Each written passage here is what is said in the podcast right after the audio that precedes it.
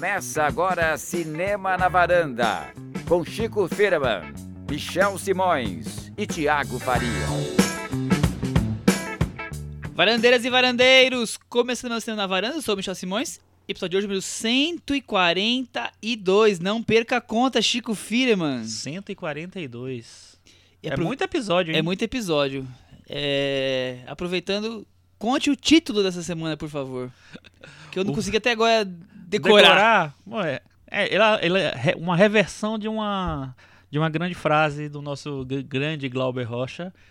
E ela se chama Uma câmera na mão e uma ideia na cabeça. Por que que tem esse... Thiago esse, Faria. esse? Chico, essa referência a Glauber é porque a gente vai falar de um filme brasileiro, é isso? Também, Também. que tem a ver com câmera. Que Tem a ver com, câmera ideia. na mão, mas dentro de celulares. Exatamente. Muito bem. O filme brasileiro da semana é Ferrugem, vencedor do Festival de Gramado, Exato. nosso tema hoje. Mas, além de Ferrugem, a gente vai falar sobre um clássico da Cinemateca da Varanda. Muito bem, escolhi pelos nossos ouvintes. Exatamente. Psicose, Hitchcock na varanda de novo. Vamos debater os dois filmes, né, Cris? Exatamente. Tá preparada para falar de dois filmes que têm uma certa semelhança, que vamos ser comentar daqui a pouco? Oh, God. Hum. Não tem uma, uma grande semelhança? E aí, a gente vai dar spoiler, gente? É uma dúvida cruel, né? Oh, God. Vamos conseguir fazer o milagre de falar. Acho Psi- que não. Psicose vale spoilers porque já passou Não, na tela é. quente. Eu... Psicose passou no celular, inclusive. Mas eu acho que não dá pra discutir muito o Ferrugem sem dar spoilers, porque é é até legal que as pessoas ass- assistam primeiro o filme pra poder ou- ouvir o nosso, a nossa conversa, porque, enfim, né? Tá, na essência da, da, da discussão, eu acho que o. Tiago Faria, como comentar a segunda parte sem falar do que acontece na primeira? Eu acho que tem que dar spoiler. Muito bem, então. É, Eu nóis. acho que esse deveria ser o título do podcast. Como comentar o que acontece na segunda parte sem... É um, um título um pouco grande, É. mas eu acho válido. Vale inclusive para os dois filmes, né? Essa é a Mas- semelhança que eu quis colocar. É, uma boa semelhança. São dois filmes aí que o spoiler acaba estragando tudo. Tudo. Tudo, é verdade. Então, se você não viu o Ferrugem, se Largue você não esse viu, podcast nesse momento. se você não viu Psicose, pouco. larga esse podcast. Mas antes de tudo tem aquele momento, né? Tem um momento que a gente canta E o Thiago encanta o cantinho do ouvinte. com o Thiago Faria. Cantinho do ouvinte, vocês sabem como funciona, é só deixar comentários no nosso blog, cinemanavaranda.com. Na semana passada falamos sobre filmes brasileiros, sobre o Brasil no Oscar, sobre Benzinho, e nossos ouvintes deixaram comentários inspirados sobre esse assunto, viu? O Ricardo Rocha, ele Aquele, comentou... aquele zagueiro, jogador da seleção, não? Não sei, Michel. Foi só uma brincadeirinha. Não sei. Ele, estar sempre lá no Facebook. ele fez É, o ele é um dos seguinte. primeiros que curte a- a- as publicações É. da varanda. Ele lembrou de quando ele tinha 9 ou 10 anos de idade e a Globo exibiu Central do Brasil pela primeira vez. Era um evento, aquele filme sendo exibido depois de ter concorrido ao Oscar e depois de ter provocado toda a comoção que ele provocou. Minha família inteira se reuniu em frente à TV para vermos o filme. Foi uma experiência arrebatadora, nocauteou diretamente o meu estômago e, ao final da sessão, estávamos todos aos prantos. Olha aí, Cris. eu lembro que não parava de chorar e meu pai teve que brigar comigo para eu para- parar de chorar, pois não estava deixando ninguém dormir. Então as pessoas queriam dormir, mas ele chorava, chorava e ninguém conseguia dormir. Essa é a única lembrança que tenho da minha família toda se reunindo para assistir a um filme chorando. nacional. E da forma como todos nós nos envolvemos com aquela história. Então, a partir daí, ele disse que passou a amar muito o cinema nacional. Ele fica feliz quando a gente fala sobre nossos filmes e fica muito triste quando vê muita gente julgando com certo preconceito o cinema nacional, como se tudo fosse comédia escrachada da Globo, porque infelizmente o que chega ao grande público é esse tipo de filmes, filmes da Globo. Aí ele cita filmes como Califórnia, que ele viu duas vezes no cinema, Antes que o Mundo Acabe, Casa Grande, Nina, e termina dizendo que o preconceito com o nosso cinema ainda é grande, persistente, mas há muito filme a ser descoberto. Muito bom, excelente Com comentário. certeza, Ficamos muito certeza. felizes aí de saber que nossos ouvintes apoiando o cinema nacional, que nós estamos sempre trazendo, que não deixamos escapar não, porque acho que é muito importante. Ah, e o cinema brasileiro ele é muito grande, né? Ele se- produz muito filme no Brasil e tem muito filme diferente. Então tem filme que atende todo tipo de público. É, é só ter um, um pouco mais de. Tudo bem que as distribuidoras não facilitam tanto, o circuito é mu- não facilita tanto, é, a as produtoras também não facilitam tanto. Na verdade, ninguém facilita muito, mas. Tem, os filmes estão aí, dá pra ver. Dá pra ver inclusive no Now, dá pra ver no Netflix, tem filmes Canal disponíveis. Brasil, tem É, mil e uma. Mas tem já. se- se- Não, Mil e Um é um filme brasileiro, mas é muito ruim. Desculpa, eu não conheço. É. Mas tem sessões mais, mais em conta, como a sessão vitrine, quer dizer. Sim, sim. Tem, tem, tem É várias... só sair da zona de conforto. É, exatamente, tem várias formas. É, é, é, seria esse, esse comentário um pre, prenúncio da Cinemateca da Varanda do mês que, desse mês que nós vamos lançar hoje? Aguardem. É. Ficou um Ainda clima de nessa- suspense. O nosso ainda mestre do edição. suspense, Hoje não é Michel o mestre Simões. do suspense, É, nós vamos falar, é. então... Leonardo Aquino, ele deu aqui uma É solução o para o grande problema. Nosso Mitch, é, Mitchcock Simões. Ele, ele gosta de fazer suspense, né, Chico? Eu tenho Nossa, reparado é isso. muito, Ele adora, cara. né? Adora. Muito. Pra manter a audiência E- rotativa. E, eu não né, sei isso? se você tem essa impressão, mas ele gosta de fazer suspense, não avisando a gente, joga o suspense Sim, pra gente sim. fazer e a gente tem que Então, se olha, Chico, a que que estratégia tem dele é que- manter a audiência dentro do podcast com os Exatamente. integrantes do podcast. Quem que- tá é, fora que se exploda. isso ele quer audiência é. Tem nossa. que manter vocês Legal, interessados. É. maravilha. Perfeito, Michel. Ótima estratégia. Leonardo Aquino Tá deu, tendo, tá tendo Facebook os filmes já do Cinemateca da Varanda. ele deu uma solução pro Brasil ganhar o Oscar. Opa. Ele disse que veio, na verdade, do Cabo Daciolo, o nosso querido político. Maravilhoso. Nosso guru Grande. Cabo Daciolo. Ele disse que a solução é formar a Ursal. Se a ideia é vingar, o Brasil já vira o ano com três Oscars retroativos e ainda como atual dono da estatueta de filme estrangeiro. Isso sem falar na hegemonia do prêmio de melhor direção da Cara, década. fantástica a ideia. Já temos fantástica. feito, né? Já o temos sal tá um feita. candidato Não, ao fora prêmio que a- Rick Miura. Que a quantidade de filmes né, multiplica-se, né? no- É, a quantidade tem- de filmes Vira uma diversidade grande, Sensacional, incrível. né? perfeita ideia, maravilhosa. Uma mulher fantástica seria. Seria nossa, brasileiro, Brasil, Bras- sal, Ursaleiro. Seria o Saleiro. saleiro. É, enfim. É. Eu achei incrível essa ideia. O Carlos Lira tem outra sugestão para o Brasil ganhar o Oscar. Ele diz que o cinema brasileiro parece muitas vezes imitar o cinema europeu sem a devida qualidade. Por outras vezes, ele tenta imita- imitar o cinema dos Estados Unidos sem a mesma qualidade. Ele fala que uma coisa que chama a atenção é que o Brasil mantém uma relação de dependência por reconhecimento. E isso atrapalha o cinema, no- o nosso cinema mas que o avanço é inegável. Talvez a criação de um prêmio sul-americano fizesse o cinema do continente disparar. O que vocês acham Mas disso? já tem Existe esse, esse pr- prêmio, eu assisti É. o último ano. Aliás, assisti metade porque é insuportável. Mas que prêmio é esse? É um Tem Grammy o prêmio Latino? Fênix, que é um prêmio para o cinema sul-americano, do Fênix? México ao. É, existe há uns quatro anos, eu acho. É, Saindo, inclusive, Foi no México a última, inclusive. É. E tem o prêmio. Como é o nome daquele outro? O prêmio Platino. não, foi o Platino que eu assisti, que, que, que foi no ele México. engloba, na verdade, o cinema ibero-americano. Então tem, tem Portugal, Espanha Portugal, e Espanha América Latina. e toda a América Latina. É, existem esses dois prêmios que são recentes, assim, tem quatro anos, cinco anos, seis anos no máximo. E sei lá, eu vi a lista de filmes pré-indicados, porque tem, é, sai uma, uma lista de pré-indicados de cada país para o para o prêmio Fênix, por exemplo.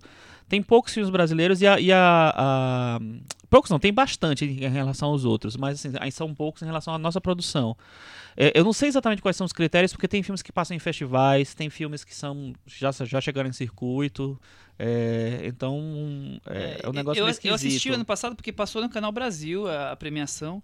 E dos, dos indicados a melhor filme não tinha nenhum brasileiro, por mais que pudesse ter de Brasil ou de Portugal. É. Mas eu achei a, a festa brega, bem querendo ser, ser popular, assim, não, É, não, tem- não me agradou. Não, não foi pelo lado artístico E de, tem de, da aquele qualidade. problema do que de um filme, um prêmio sul-americano vai muito privilegiar os filmes em espanhol, porque o Brasil é o único país que, que não fala espanhol, né?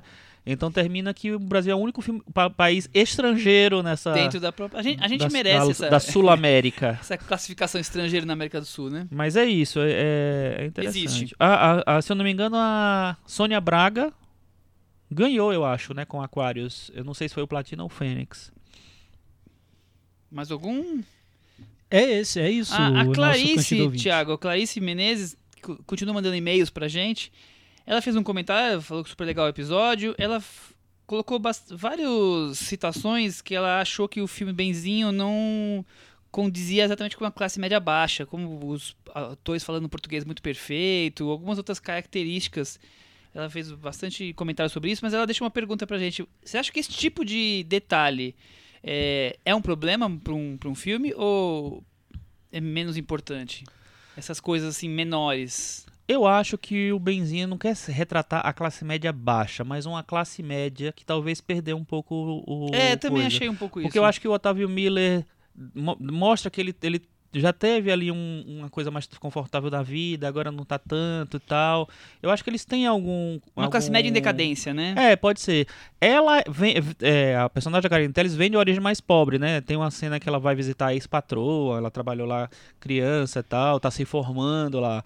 Mas não sei se, se a ideia é mostrar uma classe média baixa, assim. É, agora, se, eu- se esse detalhe me incomodaria, não me incomodou. Eu gostei, eu gosto muito do filme, né? É porque eu acho que aí a gente entra nessa questão da verossimilhança. Sim. Que você não precisa ser 100% realista, não precisa ter as roupas que as pessoas que moram em Petrópolis e são de classe média baixa estão usando.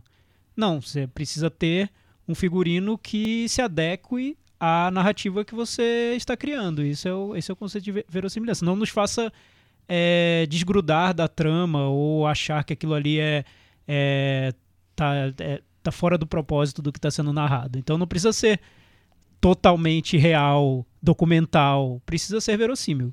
Sim, É, é. é, acho que os conceitos são totalmente Até alguma diferentes. coisa como, por exemplo, você contar uma história na Espanha falar de um filme em inglês, sabe? Eu acho que, acho que tem a ver. não E, e muitas vezes isso, mas- acontece e as pessoas compram, Sim, entram É. no filme, embarcam É. e acontece. Eu, eu acho que tem, tem vários níveis disso. Por exemplo, um, um filme que eu não, não gosto de nada do filme, porque eu acho que tem um problema de verossimilhança muito grande pra mim, que sou nordestino, por exemplo, é o Abril Despedaçado do, do Walter, Walter Salles. Salles. Porque é um filme que ele, em que ele pega uma, uma, é, uma história que é do. Como é o nome dele? Esqueci. Do a- escritor lá do O leste autor? europeu.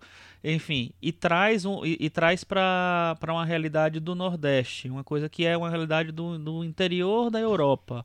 Então, não achei que os personagens do Nordeste se comportariam da, da, da mesma forma.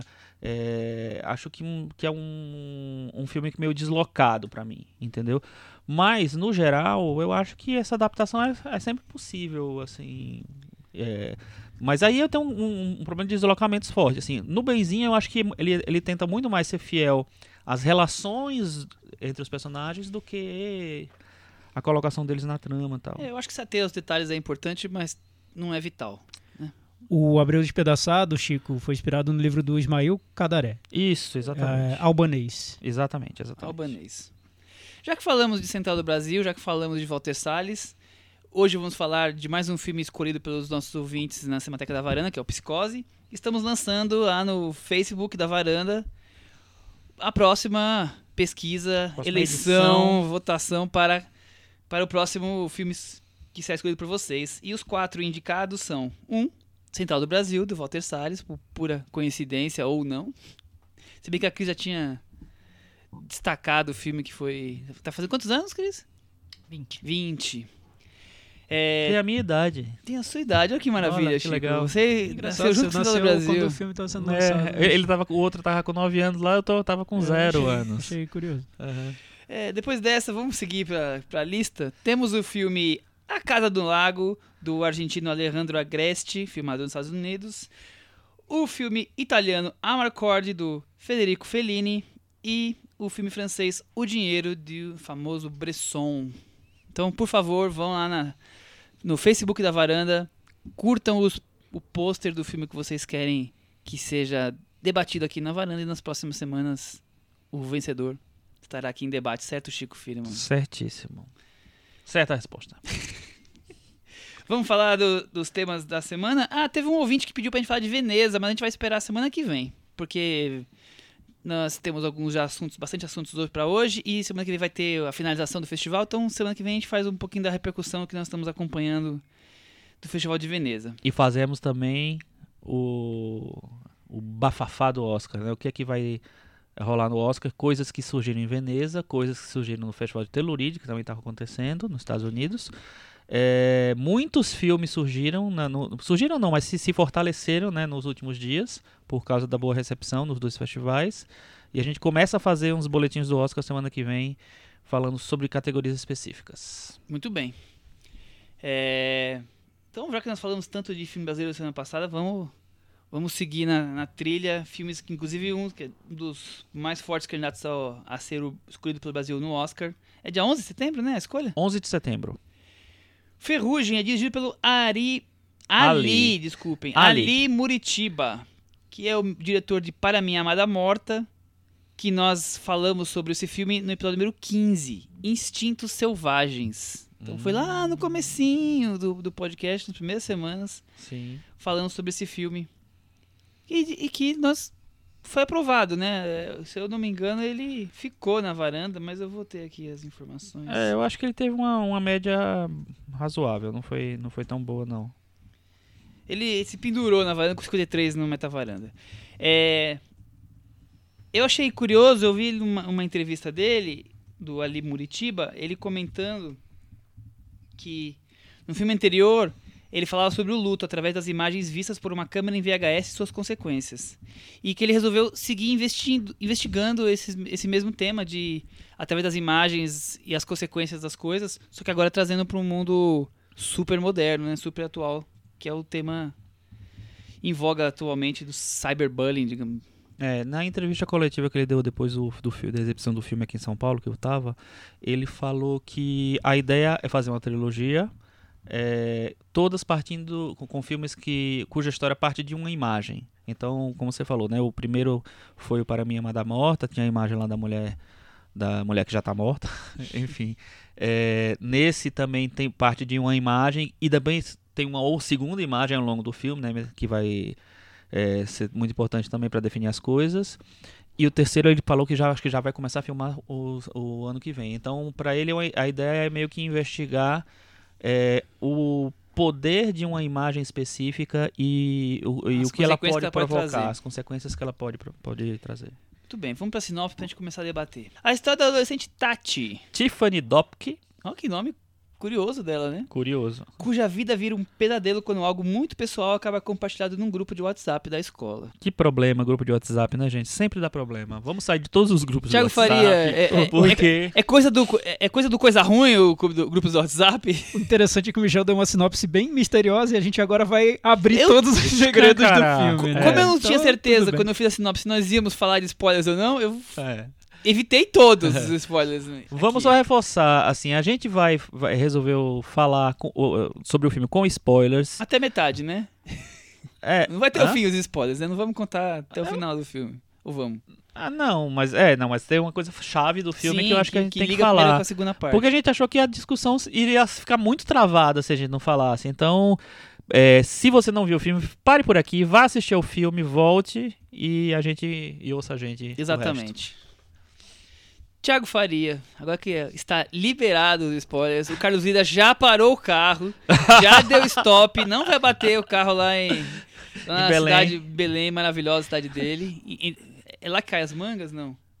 Nos carros, na praça? Eu nunca fui Eu- pra Belém, eu não sei. Eu lembro de uma. Bom, segue o jogo. Não sei de onde você tirou isso, mas tudo bem. Pode ser que caia, né? Enfim. Tiago Faria. Eu dei bastante tempo pro Carlos Zé parar o carro e não ter, Deu, deu, não deu. ter dor de cabeça. Entendi a sua estratégia. Entendeu? O que, que você achou de Ferrugem? Como você quer começar aí a discussão? É, acho legal a gente falar sobre o Ali Muritiba. Ele é um diretor que está despontando agora no cinema brasileiro. Eu acho que é uma promessa desses diretores da, da geração dele. É um dos que eu, eu gosto de acompanhar, quero seguir acompanhando. Esse projeto dele de uma trilogia de filmes sobre é, a exposição da intimidade via uma imagem, um registro visual, eu me interessa bastante. O, o Para Minha Amada Morta era ele usava um VHS, nesse é uma imagem de, de Um vídeo gravado no celular, né? celular, Um né? vídeo gravado no celular. O próximo ele disse que quer fazer sobre lives, vídeos ao vivo. Tem até um nome, Deserto Particular. Já, É, é o próximo. Já filme temos o dele. título exatamente. lançado. Então, o que eu noto, no filme anterior eu notava isso e nesse também, é que ele parte sempre de um tema que é um tema em alta um tema a ser discutido e, e que vá provocar é, conversas nas redes sociais e tudo mais, entre cinéfilos e tal, mas ele usa esse tema como ponto de partida e não como um fim dos filmes dele. Nesse caso, todas as entrevistas sobre Ferrugem serão entrevistas sobre redes sociais. Os atores, o diretor, a roteirista, todos falam sobre o impacto das redes sociais na vida das pessoas. Eu acho que o filme dele é sobre isso, mas até certo ponto, porque ele está muito mais interessado, no meu ponto de vista, em saber consequências do uso de redes sociais e consequências muito nas relações humanas, nas relações offline, do que discutir a internet. Acho que a internet é um ponto, ponto de partida para o filme, para o que ele quer fazer. E eu achei bem ousado da parte dele criar uma estrutura dividida em duas partes e duas partes muito diferentes uma da outra. A primeira tem um tom até de filme adolescente, me remete um pouco aos filmes do Gus Van Sant também, filmes de high school americanos. E a segunda parte já é, é algo muito mais intimista, muito uhum. mais um filme sobre uma família, sobre relações é, a dificuldade de comunicação entre aqueles personagens. Me lembrou até mais o, o Para mim Mada Morta, a segunda parte. É, até o é, tom, a fotografia. É. Ele mesmo fala né, que, no, que, na, que a segunda parte tem mais a ver com o cinema dele. E na primeira parte ele tentou, inclusive, mudar a maneira como ele filmava para se aproximar mais de uma linguagem de rede social, é, com planos mais, mais fechados no rosto dos personagens. Então tem, tem um, um sentimento mais Estético é, ali. É, sei lá, íntimo mesmo, no sentido de mais próximo da, da, do personagem. Quando, quando, você chega na segunda parte, você tem essa sensação, né? Que ele, tá, que ele fez a primeira parte porque ele precisava contar uma coisa, ele precisava resolver para depois chegar numa segunda parte que tem um ritmo um pouco mais. Sim, é, o ritmo é totalmente diferente, né? inclusive, né? A primeira parte realmente tem, parece um filme de é, adolescente mais clássico, digamos assim. É, e a segunda parte ela abre, é muito mais contemplativa, é muito mais melancólico, tem toda uma. Tem uma mudança de ritmo bem, né, bem, bem notável. Acabamos cortando o raciocínio do Thiago, você consegue retomar? Foi? Não, acho que tá. Exatamente, acho que é, é, por aí mesmo. O que eu noto nele, então, é mais um, um, desejo de tentar entender em que mundo estamos vivendo e de um jeito muito aberto. Você pode interpretar o filme de várias maneiras, por vários caminhos, e menos uma intenção de fechar o filme num tema, explorar aquele tema e tirar uma conclusão sobre aquilo. Então, acho é. que o cinema dele é, é muito aberto. Ele não é. Ele não quer chegar a um ponto definido. Ele tenta refletir sobre o, o mundo em que a gente vive. Uhum. É, eu, eu tentei um, pensar numa maneira de resumir o filme. Eu acho que a melhor maneira é, é, apontar o quão aberto ele é, porque acho que essa é a característica mais interessante dele, no meu ponto de vista. É, é interessante só falar também um pouquinho do histórico dele. Ele é um, um, ele é baiano, ele foi mora em Curitiba há muito tempo. Ele foi durante um bom tempo agente de penitenciário. Ele fez inclusive alguns um, filmes sobre um isso. Tem, tem, é... tem, mais de um, na verdade. E tem um longa também, que é o Agente, inclusive. A Agente. Que é, acompanha essa coisa do dia a dia do. do é um documentário, né? O, de, do agente penitenciário. É, e paralelamente a isso, ele tava, eu nem sabia, ele tá, falou na, na entrevista que ele também era professor de uma escola de adolescentes, uma turma de adolescentes, numa escola de classe média alta de, de Curitiba. Então ele tinha meio que uma vida tripla, ele falou. Que ele era agente à noite, ele era professor de manhã e ele estudava cinema à tarde. Então tem essa formação. É um guerreiro, assim. né? É, pois é. e ele é o, é o cara que, que organiza o, o Olhar de Cinema, do que é um festival muito, muito legal. Já fui já duas vezes. algumas vezes aqui. Em, em Curitiba, traz muita coisa é, legal pro Brasil. Ele que organiza lá o festival. Muito bem. E, e, e, e, o filme? Então, eu, eu concordo com o Thiago. Eu acho que o, ele tem um. A, a, o, esse ponto de partida é muito interessante, porque ele, ele ba, parte desse, dessa coisa mais clássica, né? Essa observação mais clássica do dia a dia do, do, do adolescente, da convivência em grupo, da, da vida escolar, da, da, rede social presente na, na, na vida do, do jovem de hoje para depois ele fazer a reflexão dele que é que, que parte a partir de um né, que surge a partir de uma cena chave que encerra a primeira parte do filme é, então ele começa a ter, uma, ter umas reflexões assim o, o cyberbullying na verdade ele é, a investigação dele é muito mais, muito menos, na verdade, sobre quem provocou as coisas, de quem é, fez as coisas. Existe esse mistériozinho e tal, mas muito mais sobre a, a, o impacto que isso tem, é, o, as razões e o impacto que isso tem em quem ficou, né? O filme, na verdade, vamos abrir assim, ele trata de suicídio jovem, que é um assunto que está sendo muito, está muito forte nos últimos tempos por causa dos, dos dados que tem mostrado que tem é, acontecido cada vez mais é, e por causa dessa coisa do suicídio é, impulsionado pela, pela internet, pela rede social, por grupos que se formam ali, que terminam é, é, suicídio como consequência tudo. de um bullying Exatamente. Perde o controle para a pessoa. Exatamente. É, é, a gente até tem um filme que estreou também essa semana que também trata disso, que é o Yon Lu. É que é baseado no, né? É, é baseado num, num, na história de um cantor é, de 16 anos que se matou no, no sul do país, não lembro se é Porto Alegre, acho que é Porto Alegre.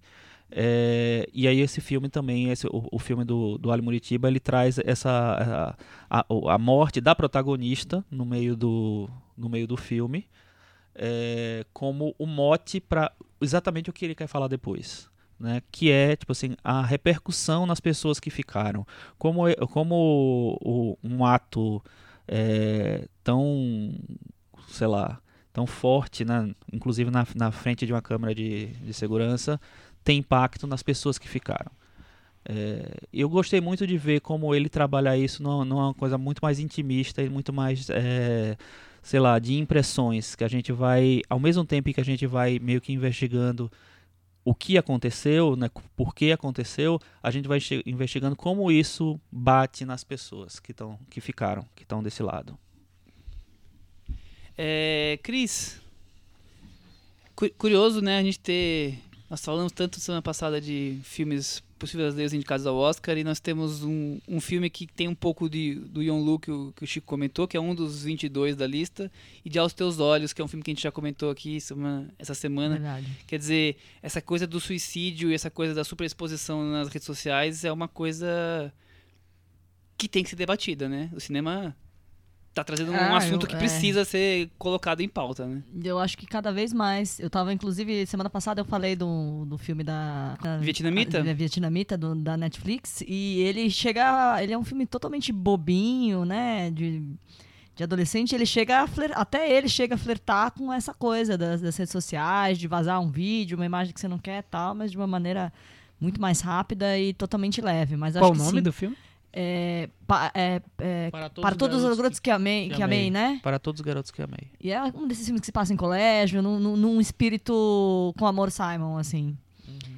E que tem essa coisa. E o próprio com amor Simon, né? Essa coisa do vazamento, Sim. essa coisa do, do, do, do, de como isso repercute, de como isso pode afetar para sempre a vida de uma pessoa, né? Eu acho que é, é, é isso que, que esses filmes que esses filmes trazem, mas não sei, mas já entrando aí no, no que eu achei do filme, em relação ao, ao Até os Olhos, por exemplo, eu sinto uma diferença brutal de atuação, assim.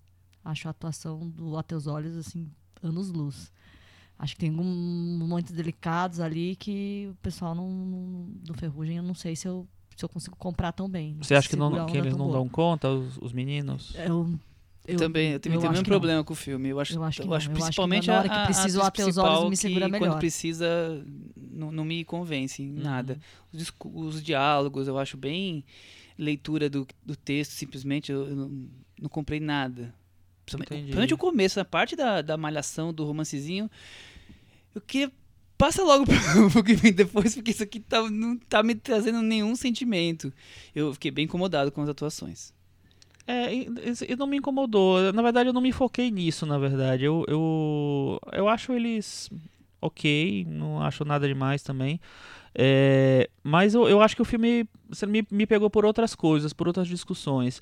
É, uma coisa que eu acho que o filme faz, que é muito forte, para me pegou muito forte isso, que é tipo assim, uma certa discussão de como se como a mulher é julgada muito mais do que o homem em determinadas situações. Então, quando vaza o vídeo, é, que é um vídeo de sexo, né, da, da, da garota da, do protagonista com o ex-namorado dela, não é nem nada, não é nem tipo assim, ela tava dando, não sei o que, ela tava com o ex-namorado. E eles gravam um, um vídeo. É, pro ex-namorado não acontece nada. Acontece, ele até cita rapidamente que tem até um- o pessoal meio que batendo nas costas dele, falando, brincando, tal, não sei o que lá.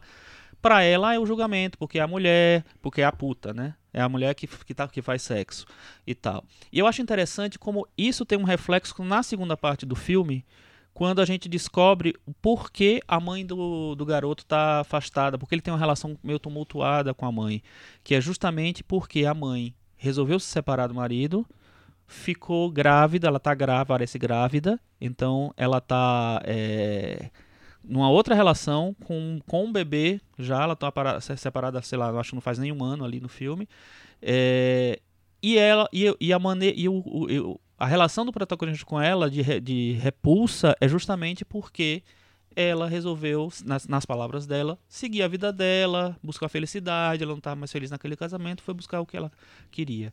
Então, para mim, tem uma leitura, tem, tem uma relação muito forte entre, entre o que acontece com a garota no, no começo do filme e, e a relação que o protagonista tem com a mãe no, na, na segunda parte do filme. É, mas é uma outra coisa que eu vou pedir pro Thiago falar, é uma outra coisa que também não gostei tanto no filme.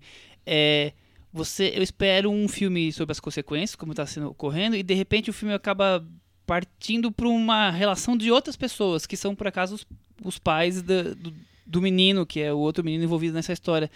Eu achei que a coisa foi se desprendendo de uma forma que que não, não, não dizia muito a mim, ao meu interesse na, no que estava realmente de, de consequência naquele garoto. Pra mim a coisa tava. De repente sai o foco, o garoto se torna, não vou dizer coadjuvante, mas ele divide o protagonismo da segunda parte com os pais numa família meio destrambelhada que pouco está, pra mim, ajudando a questão do bullying, a questão do, do suicídio adolescente, a todos esses temas. E aí, Thiago? É, eu concordo muito com o que o Chico falou. E até aconteceu uma situação engraçada no fim da sessão do filme. É, eu saí do filme me sentindo muito incomodado, mas sem saber explicar o que. Até o que eu tinha pensado sobre o filme, se eu tinha gostado, se eu não tinha gostado, enfim. E eu fui ver o filme com a Lê, a Lê Marucci. Ela devia estar aqui, porque eu acho que o argumento dela pro filme é muito bom. E ela também saiu incomodada, ela até a primeira impressão dela foi que, que não sabia nem se, se tinha achado o filme interessante ou não, mas depois ela conseguiu expressar uma raiva muito grande com o que o filme mostrava. E conversando sobre o filme, a gente conversou muito, a conclusão dela foi exatamente essa a que o Chico chegou, de que o filme inteiro é muito sobre a condição da mulher nos dias de hoje, principalmente da mulher adolescente, e depois ele transfere isso para uma mulher um pouco mais velha, para mostrar que essa condição é mais ampla, esse tema é mais, é, é mais complexo, mostrando que a mulher, apesar dos avanços tecnológicos e de tudo que a gente conseguiu nos dias de hoje, ainda é vítima, ainda é tratada com, de uma maneira é, com um julgamento muito agressivo pela sociedade, da maneira como isso acontecia há muitos anos. A década Então, e décadas igual. sim. Você tem no filme uma adolescente que é julgada e condenada porque apareceu num vídeo transando com o namorado, enquanto pro namorado tanto Garanhão. faz. Ele, ele até reclama ali com ela, ah, tão, tão, tão me zoando porque, por causa do pinto pequeno. Mas tudo bem, vamos, segue, É, segue o jogo, é. tudo bem. Pra ela é um inferno, ela não consegue nem contar pros pais. Enquanto quando ela tenta contar para as amigas, as amigas já estão ali recebendo o telefonema dos namorados pedindo para elas se afastarem da garota, cuidem aí da sua vida. Essa garota é um, uma má influência. E quando o filme vai para a segunda parte, é a mãe do garoto que é a pessoa, a única pessoa ali que tá- grávida, tá sendo excluída daquele círculo familiar porque ela decidiu seguir a vida dela, é julgada e condenada por isso. E é a única pessoa no filme que vai tentar dar um certo. é, uma certa responsabilidade, um peso de responsabilidade para o filho, que por outro lado está sendo é, cercado, encastelado por uma rede de proteção masculina, que vem do pai, que prefere que ele fique isolado de tudo e não assuma a culpa dele no que aconteceu. O primo, que é um irresponsável, mas tudo bem, porque o homem tudo bem ser responsável. Uhum. E Já segue esqueci, o jogo. né? É, e vamos, vamos, vamos bola pra frente. Então, quando você interpreta o filme por esse viés, tudo faz sentido. Faz sentido a oposição entre as partes, a, o, o- a tragédia da menina espelhada no drama da mãe do garoto, e também até o fato do personagem do garoto ser opaco, e aí eu acho que a atuação pode incomodar, porque é um personagem que você não consegue Tirar nem entrar no, no, no- no psicológico nenhum, dele, também faz sentido, porque é um personagem que tá ali num terreno entre o mundo dos homens, que quer protegê-lo, e entre o mundo das mulheres, no caso representado pela mãe, que quer mostrar pra ele que ele tem que arcar com a responsabilidade dele, tem que fazer valer o- as ações que ele, que ele cometeu. Então, por esse viés, eu acho que é um filme ainda mais urgente do que um filme sobre internet. É, o que eu acho, eu, eu entendi o que, o que incomodou você, Michel, mas pra mim ele foi, o efeito foi contrário, porque eu achei que ele foi ampliando, ele foi trazendo novas camadas, que assim que eu vi o filme, eu falei, poxa, que legal, ele conseguiu é, é, entrar em outros assuntos. Foi leva- levou pra outras coisas, mas na verdade para mim, é depois pensando no filme, pra mim é, é o mesmo assunto. É o ele tá explicando o comportamento de um personagem ali, tá explicando a partir do, do, é, da percepção que o, que o personagem tem de determinada situação, que é tipo a mulher não pode, a mulher não pode. Então eu acho que é, tem muito. Tá, tá, tá tudo muito casado. É, como o filme tem duas partes muito diferentes entre si na maneira de filmar, na- Inclusive, na- ele no, é- no coisa. Tem a divisão, né? É, literalmente, assim, eu acho que talvez não, não, não fique tão, tão é, amarrado de uma maneira, sei lá, que funcione geral pra todo mundo, não sei. Pra mim funcionou muito mais pensando depois. É, é, eu, eu gostei, na verdade, do filme na hora que eu vi, mas assim, pensando depois, eu acho que ele ficou mais forte. Ficou- as coisas, como o Thiago falou, ficaram uma- f- fizeram mais sentido.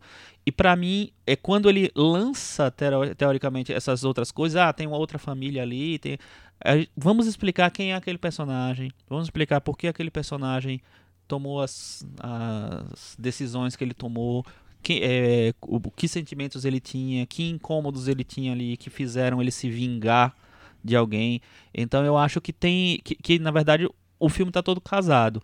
É, é uma um formato diferente mesmo, né? Um, mas eu acho que o. Sei lá, que, não, não sei se ele tergiversou ali, foi para outros assuntos. Eu acho que os outros assuntos estão todos meio que concatenados ali. E eu acho muito legal essa que você tinha falado da, da história da aproximação, da mãe ser a pessoa que vai atrás dele, que vai e vai chamar ele para a realidade, assim. Eu acho muito. Tem uma cena que eu acho muito boa lá, que é quando. A gente tava contando o filme inteiro, mas enfim, a gente falou que ia ter spoiler, né? Já, já descambou, cara. Eu acho muito boa a cena em que o menino resolve ir con- conversar com a mãe da, da menina que morreu. É, e, e a mãe dele vai junto e fica meio que de, de espectadora de coisas que ela provavelmente não, tem, não, não gostaria muito de ver. É, mas que ela sabe é, que, é um ritual de passagem que o, filme, o filho tem que passar por aquela situação é, pra, que é o que seria o certo ali. É, então eu acho que tem uma, uma- uma- a presença da mãe ali, pra mim ela foi crescendo cada vez mais, sabe? Primeiro eu achei, porra, a mulher chegou grávida, mano, quem vai contar essa história agora, pô? Mas pra mim tudo foi fazendo sentido depois e foi ganhando outro, outro peso, entendeu?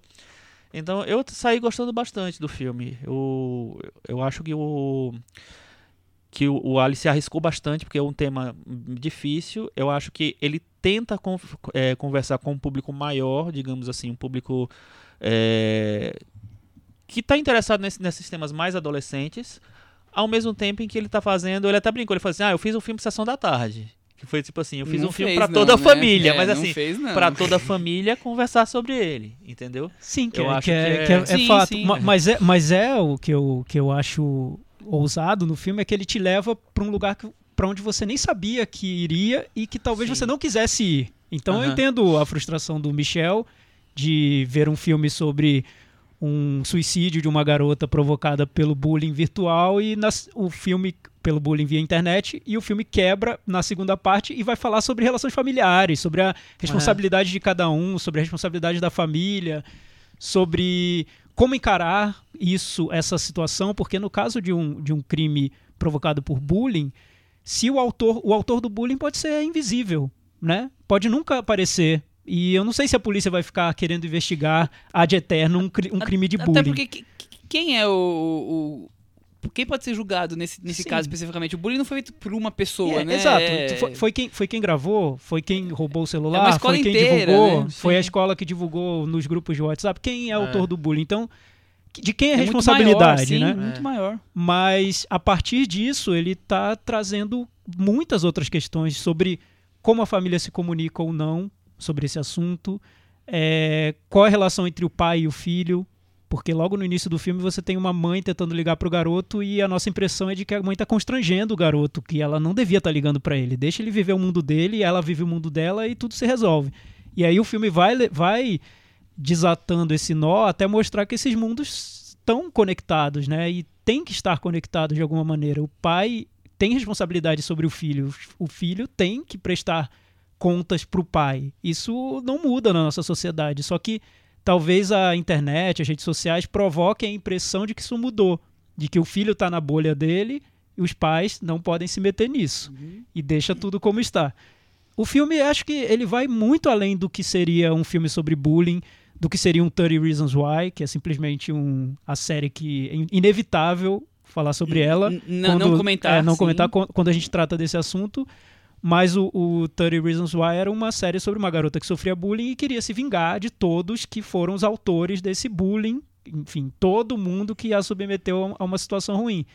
Então a série fecha nesse tema. O filme, eu acho que ele vai muito discutir relações familiares, o, o papel do homem, o papel da mulher, como é diferente para cada um.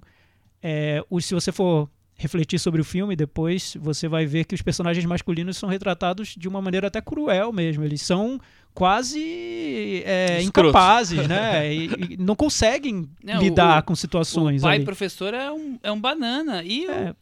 Eu, das, acho que uma das coisas mais interessantes é vender o personagem masculino mais forte dos adultos dessa forma, porque eu vejo grande parte do, dos homens da nossa sociedade agindo de uma forma parecida com aquela. Eu vejo Posso também. imaginar vejo muito facilmente. Porque essa questão do é... ciclo de proteção masculino é muito presente na, na nossa sociedade sim, e o filme retrata isso, eu acho, de um jeito é. muito é... bom, assim, é muito é, é realista mesmo, porque a primeira providência que o pai toma quando descobre que o filho se meteu numa situação é, criminosa é isolá-lo numa casinha na praia e esperar e apagar, a poeira baixar. E né? apagar né? as, pra, as provas, é, né? e sumir com as provas. esquecer, filho. E, é, e é, interessante, é interessante colocar o pai que é, um, é o professor do filho e da menina é, e é o pai, um pai carinhoso, o pai, o pai presente, o pai que ficou cuidando da família, ficou com a família, na verdade, enquanto a mãe saiu. Então tem uma virada, essa virada da segunda parte, essa, quando chega o personagem da mãe e, e coloca as, as, os personagens nos lugares onde eles exata, estão, estariam mesmo, de verdade, e que a gente ainda não, a gente tá achando que cada um tá, tá num lugar diferente ali. As coisas ficam organizadas depois. É, aí eu acho que o filme dá uma mudada crucial, assim. O, a comparação com 30 Reasons Why é engraçada porque o, o Ali respondeu essa pergunta na coletiva, né? Eu acho que no vídeo que eu mandei tinha falando isso, né? Ele fala assim, olha, ele falou que a menina, a Tiffany, né, a atriz, falou assim, nossa, acabei de ver uma série que é sobre exatamente o, no, o nosso filme.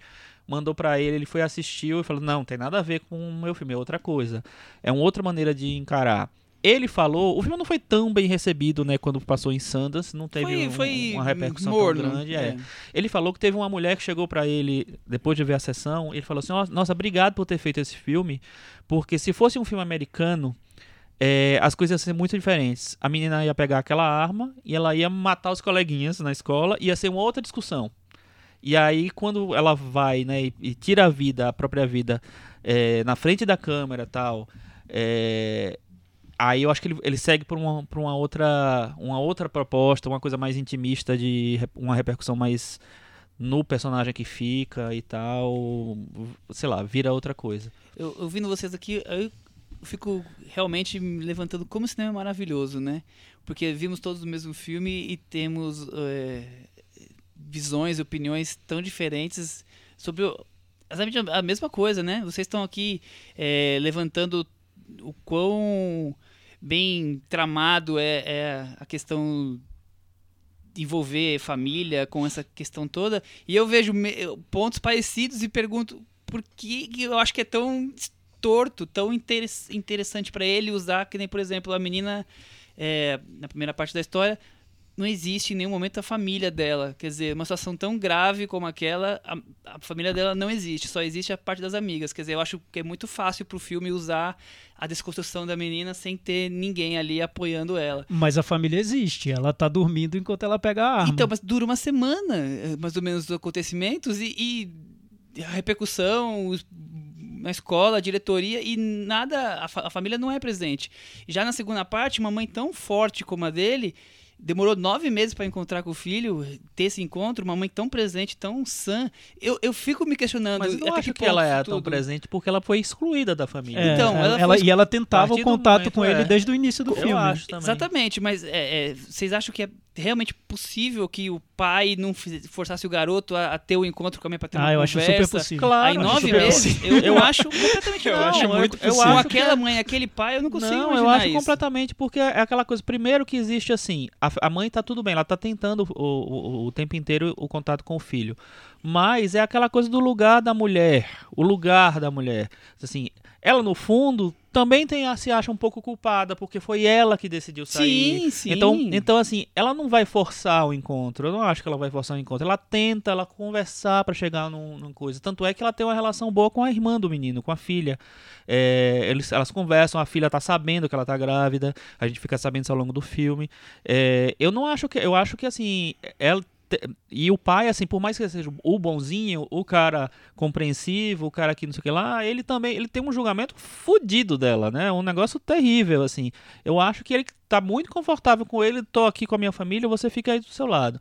Eu não acho que é, que é difícil achar que a, que a mãe é, foi excluída mesmo. Né? E- É, e, por isso que eu acho que o cinema tem essa coisa do subjetivo, porque pra mim são dois pesos, duas medidas. Ele escolhe o que é interessante pra Não, ele mas, mas acho, mas acho total, parte, mas acho é. total dois pesos e duas medidas, porque, enfim, é, você pode, por exemplo, achar o filme Aos Teus Olhos uma discussão mais profunda sobre bullying e é um filme que, se você Que for refletir sobre ele, não, não fala sobre quase nada, né? É um É, eu- professor, é a- a, mãe tá irritada com o professor, cria um grupo de Facebook e acaba o filme, Sim. né? Não- a discussão não avança. O que eu noto nesse é que ele avança de um jeito que frustra quem tá vendo o filme, porque é como se ele trabalhasse com um, um estilo de provocar desequilíbrio.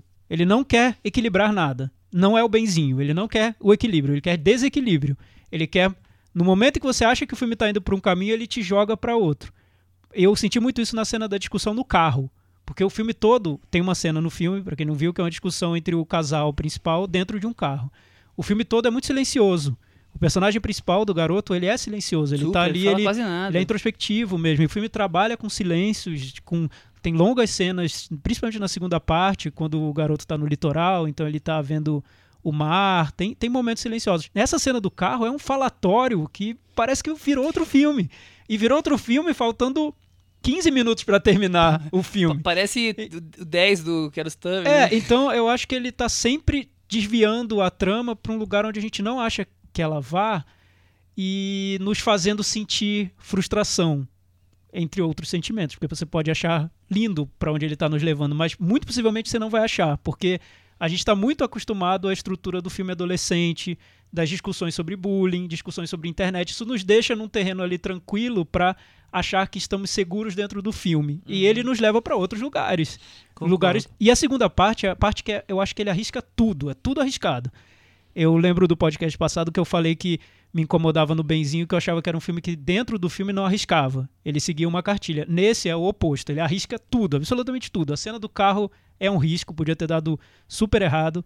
A cena do- da resolução do mistério do filme, aquilo ali poderia ter, ter sido feito. Eu até acho que foi feito de um jeito não muito sutil, mas poderia ter sido tão pouco sutil que teria acabado todo o intimismo da segunda parte do filme. Então ele vai se desafiando ali que de um jeito que me, me surpreendeu. Eu, eu tava esperando mais malhação, malhação bullying, do Uhum. É, que um Malhação- filme filme mesmo, Mas só no cinema. comecinho, né? E eu achei muito cine cima- cinematográfico o que ele faz. Tem uma sequência da garota buscando a arma dos pais que eu achei um- uma sequência cinema puro mesmo, assim, sem diálogo, só usando trilha e tudo muito no breu e provo provoca uma angústia que é Uhum. total. Eu, eu acho que ele é um diretor é, feito já, é um dos nossos bons diretores e por isso que eu acho que é, eu fico é, instigado a acompanhá-lo nos próximos filmes, porque eu acho que ele filma muito bem. A fotografia acho que é do Rui Poças. É do Rui A Poços. fotografia é é. muito boa. Você nota quando ele, quando ele vai para a segunda parte do filme, o filme abre os planos do, Uhum. Do, do oceano, enfim, é tudo, E é tudo muito digital, sensível. Né? É. Acho que ele consegue Aliás, fazer E as Eu- atuações não, não. Vocês falando de atuações, atuações não me incomodaram, porque eu noto no personagem do garoto a intenção de ser opaco, de não transmitir sentimento, porque ele nem sabe direito o que ele é. A garota, pra mim, indiferente. Eu E acho o- que ela quis, quis fazer uma, uma garota comum, uma garota popularzinha comum. É. Acho que não, não sei se. E os personagens que precisavam de atores, porque aí exige a atuação, são, são atores muito bons. Eu gosto muito do Henrique Dias, eu achei ele ótimo. É. Eu achei ele fazendo o professor muito bom. O primeiro diálogo dele que eles estão no aquário, aliás, tem até a referência quando a gente foi conversar sobre a condição da mulher dentro do filme, a, a, a imagem da sereia, da mulher interpretando uma sereia dentro de um aquário é, é uma metáfora quase perfeita, né, para É. tudo isso. Mas logo naquela primeira cena que ele vira para os alunos e fala: vocês ficam aí gravando tudo com, com o celular, depois chegar na prova tem que olhar no Google. Eu achei perfeito. Um prof- Aham. professor teria dito aquilo. Tá muito bem interpretado, né? Os atores, quando os atores que são mais necessários Mais ao filme, exigidos. mais exigidos, são muito bons. O Henrique Dias e a atriz que faz a, Clarissa a mãe. Kist. Clarissa Kiss. Então, pra mim, foi um filme. é, eu não acho que seria um filme de Oscar. Esse é o único ponto que eu acho que, Uhum. que o, o Chico falou que ele seria o filme. Talvez até Eu- seria o escolhido, mas eu não sei se É, ele. não- Eu não sei, eu acho que nem não sei. É, eu ainda acho que o Ben, depois de ter visto, eu acho que o Benzinho é a escolha É. segura ali pra, pra Eu- entrar. Eu vi o filme no dia da que a gente gravou semana passada, né? É, depois eu pensei muito no filme, mudei algumas, algumas ideias que eu tinha do filme. E eu acho que ele é- realmente ele é meio difícil, né?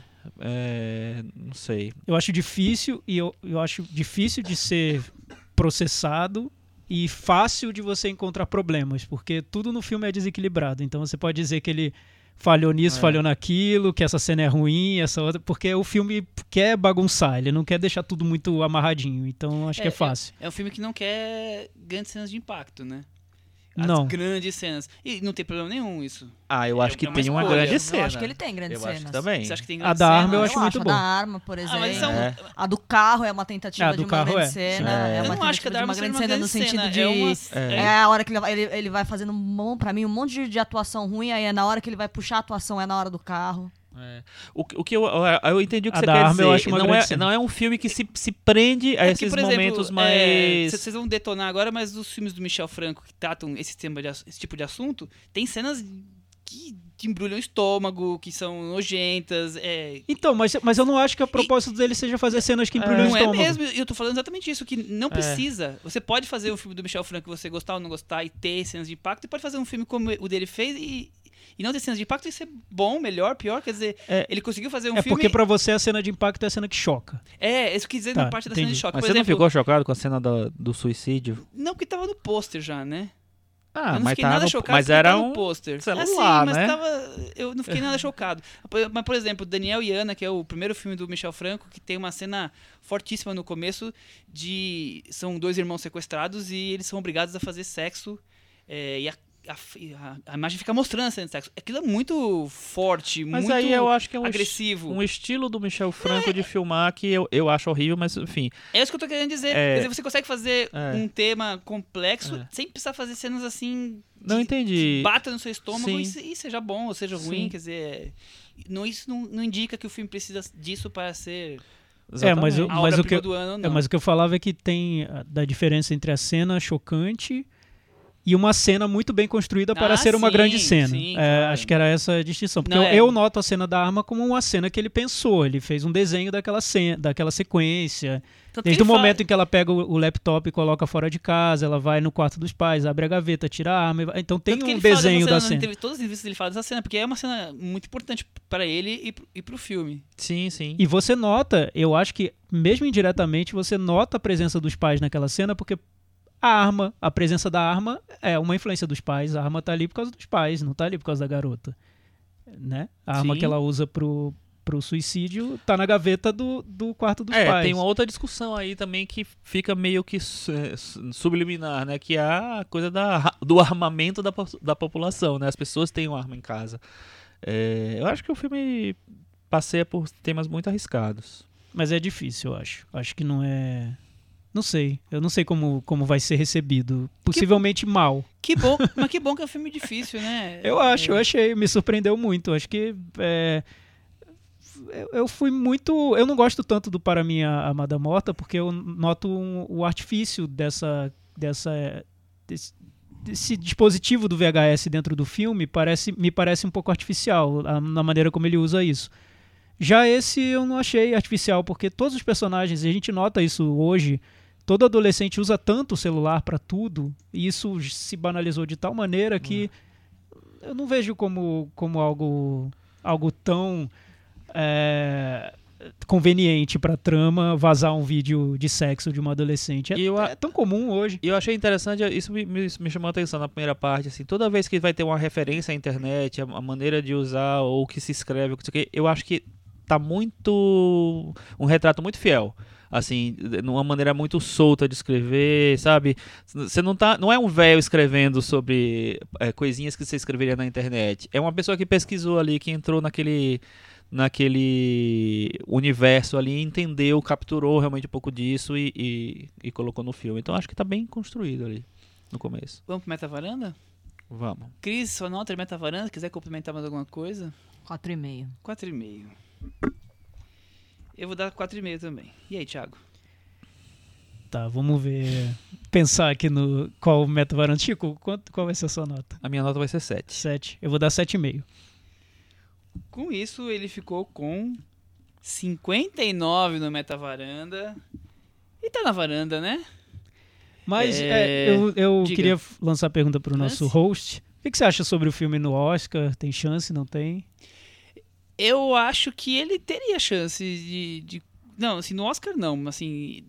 Ele tem chance de ser escolhido pelo Brasil. Eu, sinceramente, acho que ele tem chance. Mas eu acho que ele não tem chance de ganhar o Oscar, porque a gente já falou isso na semana passada. Ele não teve grande repercussão internacional até agora. E tem filmes com uma repercussão gigantesca, como, sei lá, Burning, que saiu agora em DVD em alguns países, está bombando. Quer dizer, eu acho que tem filmes aí de grande impacto.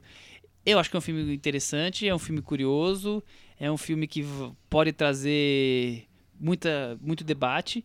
Eu li, eu, eu fui no Rotten Tomatoes e, e vi, tem cinco, cinco ou seis críticas de Sundance que estão lá. Uma negativa, uma muito negativa, do Hollywood Reporter, até exageradamente negativa, e outras são todas positivas. Então, quer dizer, não foi uma, um uma recepção do Rotten Tomatoes tão fraca. Mas eu acho que Benzinho teve um- um- uma repercussão internacional maior. Já estreou na Espanha, tá fazendo um relativo sucesso. Já estreou, acho que no México. Teve uns 4, 5 países que já estreou. Então é é um filme que tem tido mais O impacto tá maior. impacto um pouquinho maior. Mas eu ainda acho que quem que vão escolher é o filme do Kaká Diegues. Será, gente? Eu ainda acho. Eu acho que vai ser benzinho, viu? To- Depois tomara, de ter visto to- todos os principais, eu acho que é o filme mais fofo e que tem um apelo popular maior. Agora, se Até fosse aumentou pra... o número de salas agora na Sim, segunda sim. semana. Agora, se- se fosse pra escolher um, um filme que, que não é tão fácil como o, esse filme, eu não sei se tá na lista, mas o Café com Canela que eu assisti esse fim de semana e é muito ah, bom. Tá vendo, Michel? E, e não é um filme fácil. é- Mas é- você acha? Eu achei. Mas você que, não, que iria pro Oscar? Não, acho que não. Eu acho que nenhum filme brasileiro tem chance de ser um dos cinco finalistas, dos nove, nenhum. Porque eu acho que filme tem que ter repercussão internacional pra estar ali, como a gente já, já debateu. Mas o Café com Canela é uma belezinha, Mas é um, né? filme, é um filme genuíno brasileiro, que tem toda a cara de Brasil, então poderia muito bem representar o, o Brasil com todos os seus dramas, as suas questões. Acho que é um filme também altamente, como o Thiago falou muito, é não é fácil, é um filme que tem muito corajoso, da parte do meio pro fim o filme vai indo para caminhos é, diferentes do que você poderia esperar daquela história. E pelo menos eu me comprou totalmente, eu fiquei amarrado no filme, principalmente na fase final. Mas são todos filmes que acho que, que mesmo aos teus olhos também acho que poderia ser o escolhido. São todos filmes que estão numa mais ou menos numa média. Num, nenhum deles assim está Eu acho que vai ser o Benzinho. bem acima. Mas dá até uma discussão boa, eu acho, sobre o que, o que faz o filme ser ser maior, assim, algo tem que ser explosivo, tem que ter um diretor que coloque uma, uma marca, uma assinatura mais chamativa, enfim, o que uma grande atuação como foi a da Sônia Braga no Aquário, isso, o que, o que leva esse filme pra uma outra esfera, né? O que seria, não sei. Pra escolher, acho que tinha que ser o melhor. E o melhor pra mim é as boas maneiras. Mas, mas É possível, quem sabe? Mas acho pouco Se der a louca no- na Academia Deu Brasileira no- de Cinema. Deu louca na academia. Vamos partir pro próximo tema da semana. Vamos, é um outro lançamento que tá saindo agora, Fi- Filme que novo, se chama é, 1960.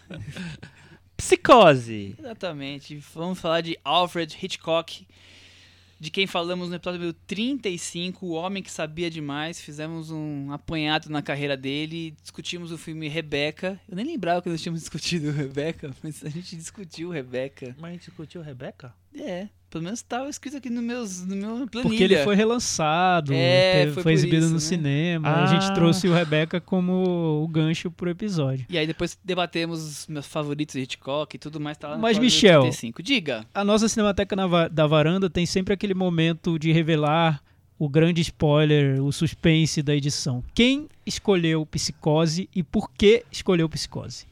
Eu escolhi Boa. Psicose. Ah, tá revelado então. Terceira semana que o meu filme é escolhido. Olha que surpresa. Que Ter... melhorzinho, né? É. Terceira semana não, mês, né? Mês, né? É mensal. Terceiro mês. É, é a nossa- é a nossa quarta Cinemateca da Varanda. Exatamente, essa aqui é a É, quarta. o Michel ganhou três, o Thiago ganhou um, eu e a Cris estamos empatados no Zero. 0 0 Entendeu? Esse é um apelo pra, pra conseguir mais votos para a próxima? Gente, vocês que me conhecem.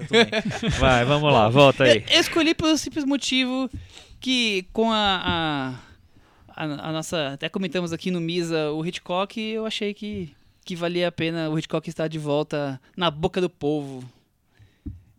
Foi simplesmente por isso. Eu nunca ia adivinhar que ia- íamos falar do mesmo dia de dois filmes onde a protagonista que começa o filme não é a protagonista da segunda parte. Desaparece. Eu não tinha isso em mente na, dessa votação. E Michel, na exposição do, do Miss que você foi, qual é o, o, o momento psicose da exposição? O que, ele, que a exposição O- traz sobre o filme? O que você vai falar? Cara, contar pra vocês que a gente foi na exposição num sábado. Então eu fiquei bem triste porque a fila pra entrar na parte mais legal lá tava assim, ah, pelo menos uma hora e meia.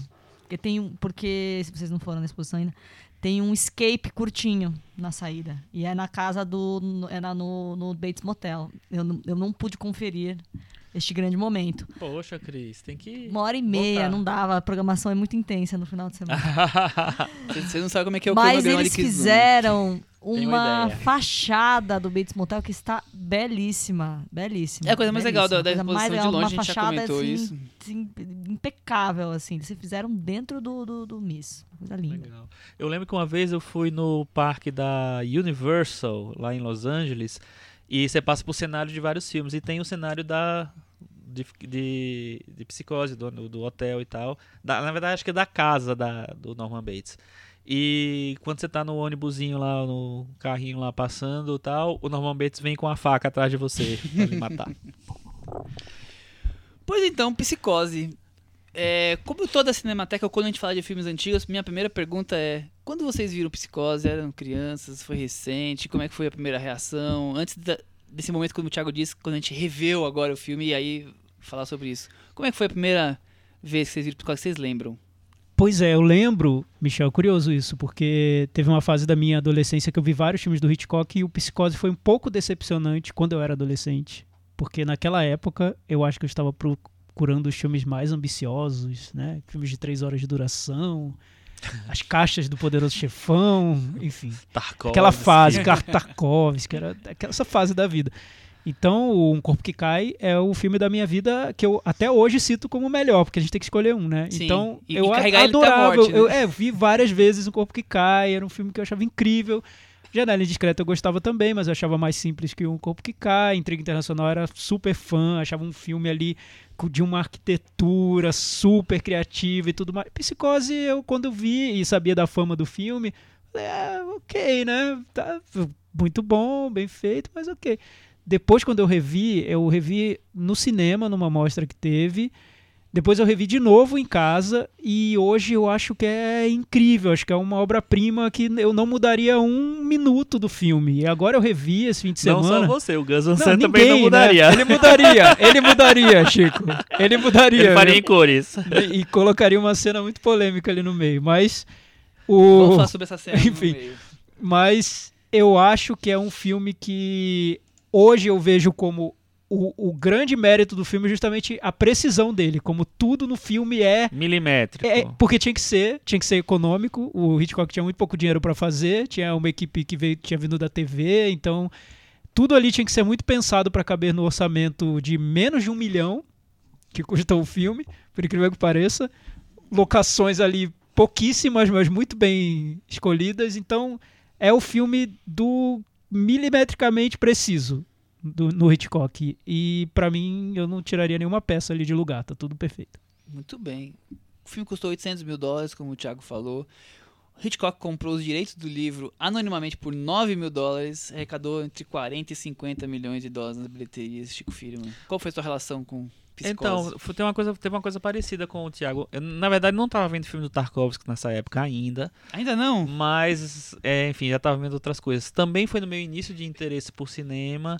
Comecei a, a- a ver, sei lá, em gran- grande quantidade, muitos filmes, muitos clássicos, muitas coisas. E vi o Psicose num contexto de ver muitos filmes. Também não fiquei impactado porque naquela época eu estava esperando ter grandes surpresas, daquele lá. E aí o final eu achei, nossa, não- será que eu gostei disso? Não sei. E como o Thiago também, vou plagiar o Thiago tudo hoje. É... Tá um plagiando o outro, tô gostando. Eu vi, eu vi muito. é, eu vi muitas vezes o Psicose depois, várias vezes, em casa, no cinema, consegui ver acho que duas vezes o Psicose. E é uma experiência única. É um filme realmente que é. Que é é tão bem pensado, tudo é tão bem plan- planejado e tudo é tão diferente do, do livro, porque o, o Hitchcock tinha isso. Ele pegava livros meio banais assim e transformava em grandes filmes. Né? Quase todos os, os livros de- que, que basearam filmes dele são livros que eram considerados sei lá, pulp, que eram livros mais baratos e tal, e que ele dá novos contornos e novas eh, pegadas para o filme. E eu acho que ele faz isso maravilhosamente. É, o filme tem essa coisa genial que é de pegar uma, oferecer uma protagonista para o público e de repente, tchau. Meia hora, vamos lá. Acabou. É, agora é outra coisa, galera. Vamos lá partir.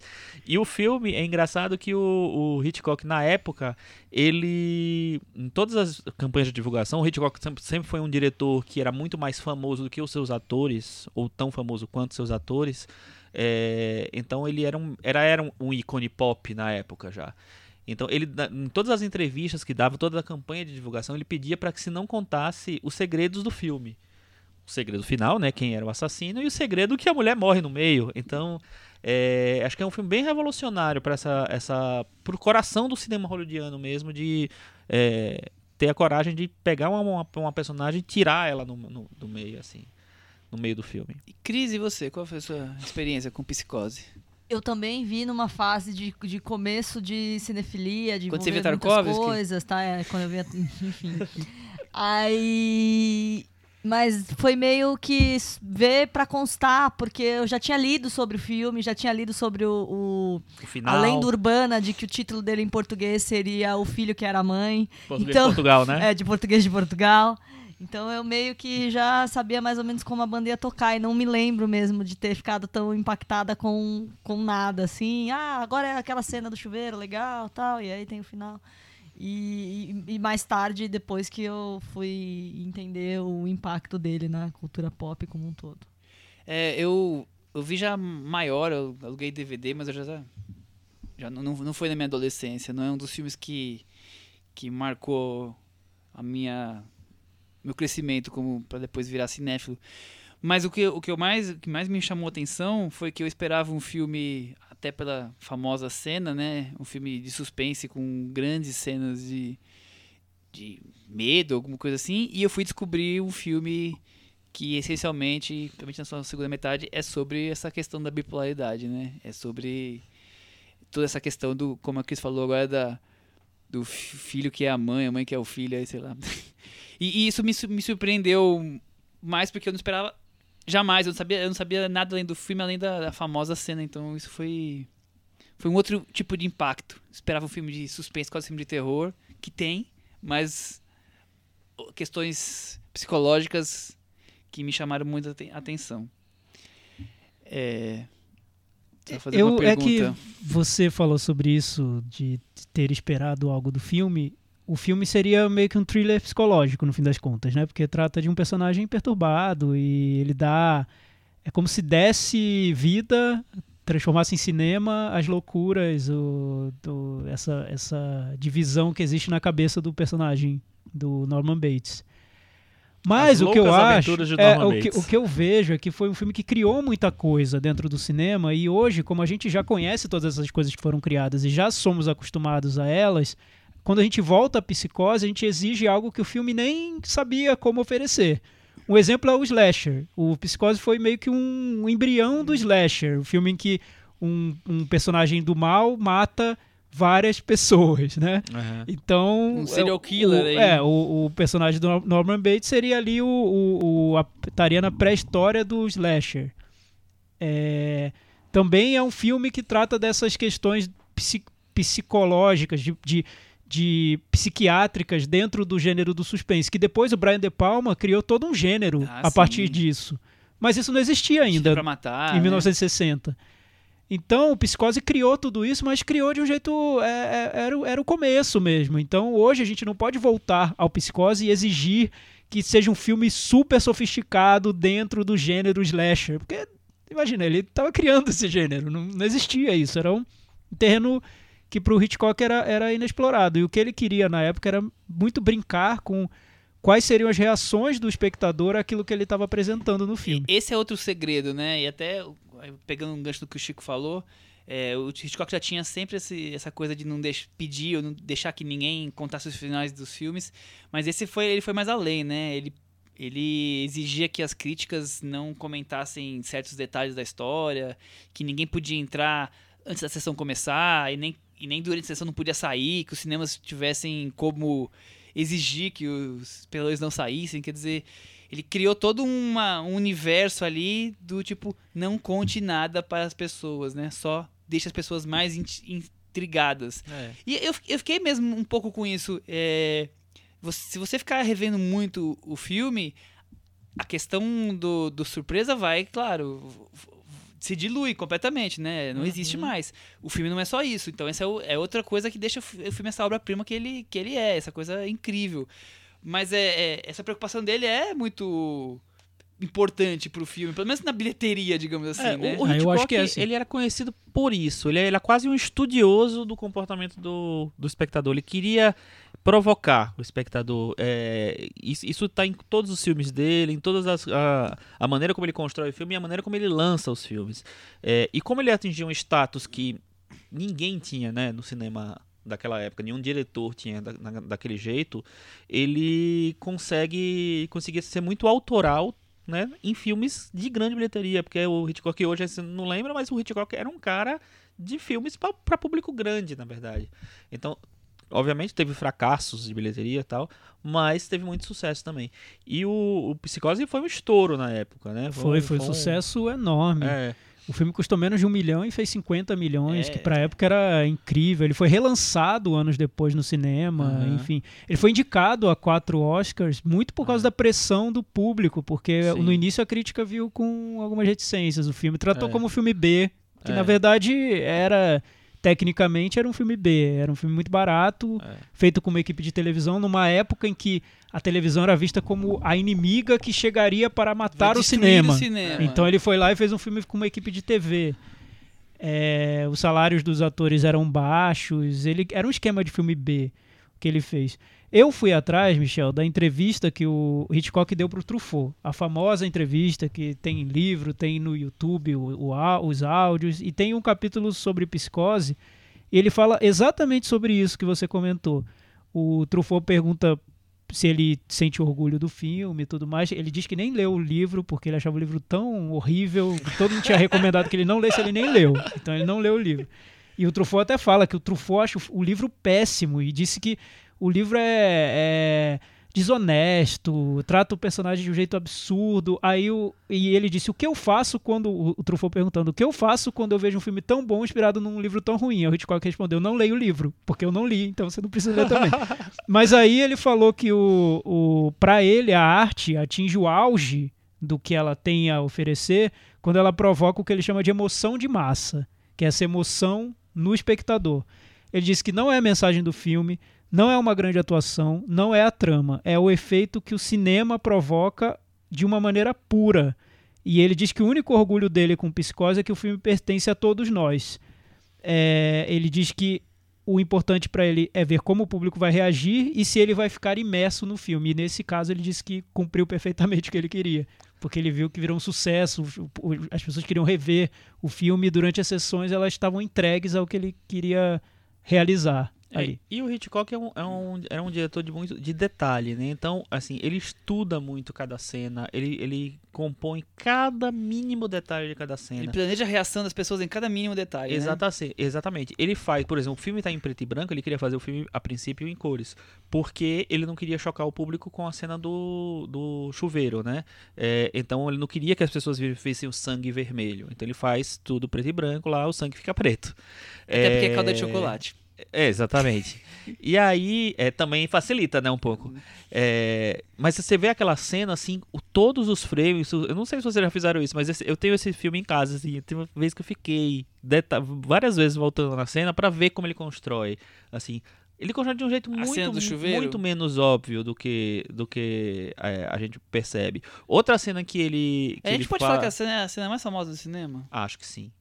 Acho que é a grande É cena. uma das. Sim. É, Mas que é uma das mais lembradas, sem É. Não, e eu acho interessante porque todas as cenas de ataque não são muito boas, né, no filme. Fora essa. Essa cena eu acho incrível. Eu acho ela É um pouco o que. Thiago gosto da falou. cena da escada. ela- eu não sei. é- o Thiago falou do slasher aí de do- É, não, não. cobrar porque ele tava criando É, tudo, to- né? Mas todas, sim. todas de alguma forma, na verdade eu gosto, mas assim, sei que são meio toscas. Vamos São, pensar, vendo são. hoje são meio toscas, mas. É, vendo com o nosso olhar mas de hoje, do sim. banheiro, é, quando, com o nosso olhar de hoje, a gente já acha mesmo do banheiro, mesmo com o olhar de hoje. Eu acho genial. Continua sendo Não, um é, primor. e, e acho ela, é- bem e ela é bonita na- nos Ela é cortes. bonita, ela é bem ela dançada, exato. enfim, É. não sei. Ela é, tem um Ela é desenhada que- mesmo, Ela o- é, ela, é, e- ela é storyboard, né? Sim, Puro. é. E tem, e tem hora que ela uma, aparece de frente, aí vem. Não, eu acho ela perfeita. tem até uma lenda urbana É. sobre essa cena. É, Foi feito Da um filme. água, né? Foi feito um filme esse ano, um 78, documentário 52, do ano sobre a passado, é. cena do ano passado. Sobre É. a cena do chuveiro. Mas tem uma lenda urbana de que foi o Saul Bass que fez os créditos iniciais do filme, que era um parceiro do Hitchcock e tudo, que, desenhou, a desenhou cena do, é. do chuveiro. Mas há contro- mil controvérsias sobre essa É. história. Na entrevista com o Truffaut, o Hitchcock diz que o, o- quando ele tava, ia fazer a cena do, do personagem que sobe as escadas, o detetive que sobe as escadas da casa do Norman Bates, O que Ele é o tava- Mark Balsam que faz. é o Ar- Arbogast, o nome do personagem, né? Isso, isso. Quando o, ele ia fazer essa cena, ele estava muito gripado e não pôde ir. Ele estava com muita febre e não pôde filmar. Então ele virou pro, pro assistente de direção dele e pro câmera e disse: Olha, façam o que tá aqui. E deu um storyboard desenhado pelo Saul Bass. Então ele diz que essa cena, a subida das escadas, é, foi idea- idealizada pelo Saul Bass. Isso é o que ele diz na entrevista do Truffaut, mas tem N versões, É. atores dizem uma coisa. eu li- o eu próprio li- Saul Bass disse que ele idealizou toda a cena do chuveiro, mostrou os storyboards por volta dos anos 70. Então tem várias Eu li a histórias. atriz dizendo que foi o Hitchcock que filmou. Bom, vai, vai ficar que durou essa... vários é. dias, né? Que É. durou acho que sete Então, eu, dias. eu, eu trouxe esses números que eu acho que é curioso. Só uma coisa, e essa cena da escada, ele fez. Ele, eu não lembro agora a técnica que ele explica depois, eu acho que inclusive na entrevista com o Truffaut. Ele queria dar a sensação de perder o chão. Sim. E aí ele, ele, ele, e ele dá essa sensação Total. mesmo filmando de uma, de uma, de uma maneira que parece que o, que o personagem está caindo no infinito, assim. Tanto que você não vê os pés, É. você só vê, você só vê, sei lá, o, o- do peito pra É. cima dele. Então você parece que tá caindo no infinito mesmo. né? Exatamente, assim, eu, eu, eu acho que tem uma, uma mecânica dele no, em, em vários momentos do filme que eu acho genial mesmo. assim. E é interessante, Chico, isso que você falou da, da entrevista com o Truffaut, porque essa entrevista foi decisiva para o cinema, é super importante, porque até essa entrevista o Hitchcock era visto como um diretor técnico, era um cara muito bem sucedido, que o público adorava, só que para muitos críticos ele não tinha valor artístico nenhum. Era um Um populista. debate grandes um- temas. É, era um cara que sabia muito de técnica e de como fazer o público se divertir. E nessa entrevista com o Truffaut, toda decisão técnica tem parte de uma reflexão quase filosófica sobre o que ele queria Exatamente, transmitir nas é. cenas. Então, foi aí que revelou um diretor muito mais complexo do que aquele que diretor que as parecia. pessoas viam. que É, a novela. Vague, ela já. ela, desde o começo, ela já. O, o, o, novela Vague não, na verdade, os, autores da novela Vague que escreviam pra cair de Quando cinema, faziam críticas, Eles já começaram a levantar a bola do Hitchcock e quando chega a entrevista com o Truffaut, aí ela vi, eles, nossa, que gênio é esse, né? é, É porque em muitos que casos a a- gente não sabia. que em muitos casos a novela vague já partia do pressuposto de que aquele diretor era um gênio e as entrevistas eles tentavam confirmar essa genialidade. Só que no caso do Hitchcock, o Hitchcock se apresentou como um cara que É. refletia muito sobre o que ele estava filmando e Uhum. refletia sobre as decisões técnicas. Essa cena da escada é um exemplo muito citado porque tem toda uma questão filosófica de como mostrar esse personagem, por que mostrar desse jeito e não desse, por que filmar com a câmera é, em cima do personagem e não do lado do personagem, sabe? Cada Isso. decisão técnica tem um motivo, tem um porquê. É, e esse, esse livro, né, que virou o livro da entrevista ali, eu, eu acho que é um livro fundamental, assim, para para todo mundo ler, todo mundo que se interessa por cinema, porque é uma, talvez seja a grande referência de, em termos de livro, assim, é, relacionada a um diretor mais popular, como, né, como o Hitchcock era, que Puta, eu, teve uma época do, do- do- da minha vida que eu, eu tenho o livro em casa, né? Que eu, eu assistia o filme e ia ler a- o capítulo pra ler. pra- pra ler. Sempre depois pra poder não perder também a minha primeira impressão, assim. Eu fiz isso mui- mu- com muitos filmes, assim. É, eu- é um livro delicioso de ler, delicioso, maravilhoso. É, mas você ia falar um negócio que a gente interrompeu. Eu ia falar que a cena do chuveiro, como o Thiago comentou, durou uma semana de gravação, mas ela só tem 45 segundos no filme e são 70 cortes em 45 segundos. Então é uma coisa realmente alucinante e é, pessoas falam, nós falamos muito da edição picotada de videoclipe, ele ali acabou com o Tava, videoclipe, tava né? criando É. também, Era, o, né? era a aceleração do videoclipe, né? Muita É. coisa veio. É o que eu digo, esse filme foi muito estudado mesmo em, em escolas de cinema nos Estados Unidos. Esse filme era, era trabalho de casa mesmo. Muita gente aprendeu a fazer filmes com A psicose. linguagem É. cinematográfica, né? E, e o que eu acho curioso é que, como todo esse filme partiu de uma ideia muito simples, de um projeto que o próprio estúdio não queria, a Paramount não queria bancar de jeito nenhum. O Hitchcock teve que. Por isso que teve que ser barato. É, teve que tirar dinheiro ali, do, do- fazer um crowdfunding ali no- nos anos 60 para conseguir tirar o filme do papel, convencer a todos de que aquele projeto era viável.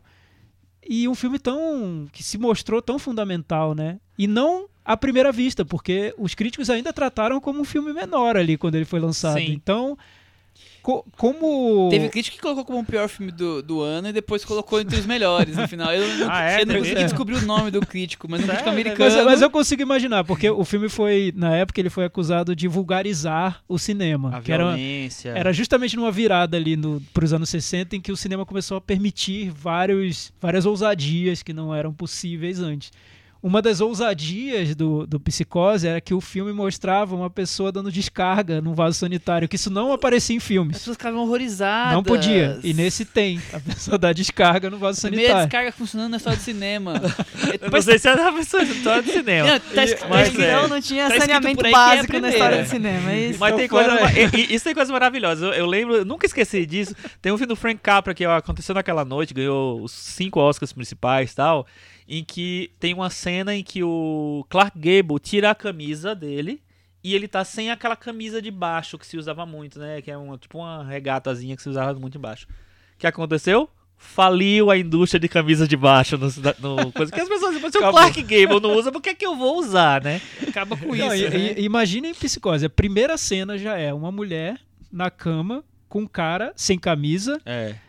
Eles não têm um relacionamento ali estável, eles estão fazendo algo às Tipo, escondidas. São amantes. São amantes. Já era totalmente chocante pra época. Era algo como se Grosseiro, fosse vulgar. um instinto selvagem É, né, da É, época. ela exatamente. aparece de sutiã umas É, três ou quatro também. vezes. A É. personagem dela é de uma moral Discutível. absolutamente discutível. É. né? Às, às vezes você nem sabe direito o que ela tá querendo fazer, que só sabe que ela, enfim, é, pegou uma quantia muito alta de dinheiro e tá fugindo. E troca de carro na, na frente do policial. É uma coisa enfim. intempestiva, assim, É, né? você não Nada sabe- planejado. Você não consegue é, prever o comportamento dela. É, É, é, é- é- é outra coisa curiosa no filme, né? Quer dizer, você começa o filme com esse casal, como o Thiago comentou, dura, sei lá, essa cena dura 6, 7 minutos, talvez até um pouco mais. Então é, é longa deles conversando, você começa a entender quem são aqueles personagens, depois parte pra sequência onde ela trabalha, né? E dali você já começa a. Peraí, aquela mulher tem um relacionamento que não é aberto pra sociedade, depois agora tá cobiçando dinheiro alheio, né? É, Mas ao mesmo tempo faz tudo sem, sem grandes pla- planejamento, simplesmente vai a coisa acontecendo, É, quer tem, dizer... tem uma longa sequência dela dirigindo ao som de Bernard Herrmann. E, E não com só diálogos Isso, isso é incrível, outra coisa incrível no off. filme. Co- Como ele consegue deixar o filme ágil, porque ela tá ali, dirigindo, olhando pra câmera e diálogos estão como se estivesse acontecendo naquele momento. E, e mais de um diálogo, né? Não é, s- São dois, três lugares ao mesmo tempo acontecendo. E como o filme tem um dinamismo só ali É, o, no não, o começo. trabalho de som do filme é impecável. E a trilha do Bernard Herrmann não vai nem, nem falar porque é tipo a, a mais famosa da história do cinema. Apenas. Dizem É. que, que o, o Hitchcock não queria trilha na cena do chuveiro. E quando ele ouviu, ele falou... "O- eu vou pagar o dobro. Ele aumentou o salário do. Porque, ficou muito melhor com esse. Eu vou usar e vou te pagar o dobro. Pois é. É ta- porque o que, aí é a diferença do, do, do Hitchcock para algum outro diretor da época com, com ambições mais, digamos, artísticas, né? Porque a intenção do Hitchcock era sempre provocar o máximo de efeito no público, público. De, de capturar as emoções de quem está vendo o filme. Isso era a prioridade absoluta. Então, quando ele via uma trilha que provocava esse efeito ainda de, de mais, mais angústia, terror na cena, ele queria a trilha, dava aumento pro, pro autor da trilha. Ele não, não, ele não ia se desfazer da trilha para deixar o filme um pouco mais artístico, não era esse o, o propósito dele. O que me impressionou vendo agora é que algumas cenas muito específicas ali na escolha de locação e de planos dão um, um- um tom às, às cenas que parece até é, expressionismo alemão mesmo. O, o pântano com o carro afundando, Nossa. todo É, negro, em tons de, de cinza ali. É. Muito bem E- construído. A e- casa do, e aquela do coisa Norman que Bates. ele para de afundar de repente, né? Você fala, "Oh, o que vai acontecer? E, quando, e, e ele mostra o carro afundando e quando volta pro, pro rosto do Norman Bates, ele tá num, num fundo que parece até que é uma, um, um fundo cinza com, com alguns desenhos. Parece algo de quase um, um quadro expressionista mesmo. Tem algo de, de fan- fantástico ali. Não, não, não é realista. E é- é aquela coisa de, de olhar do hotel pra casa, é aquela coisa meio macabra. Não tem neblina, mas é como se tivesse uma ne- neblina ali, meio nebulosa. E o ali, caminho né? do hotel pra casa, que parece que você entra numa, numa mini selva, né? Parece que você entra no trem fantasma, né? Tipo assim. Eu acho muito incrível. O, é, o filme, como você falou, assim, ele não foi tão muito, muito bem recebido no, no- De cara. na- de, na- de cara, mas ele teve quatro indicações ao Oscar. Tudo meio café com leite, porque o pessoal queria meio só que dizer, ah, beleza, vamos dar. Uma foi fotografia, a outra foi direção de arte, né? Acho que duas fundamentais.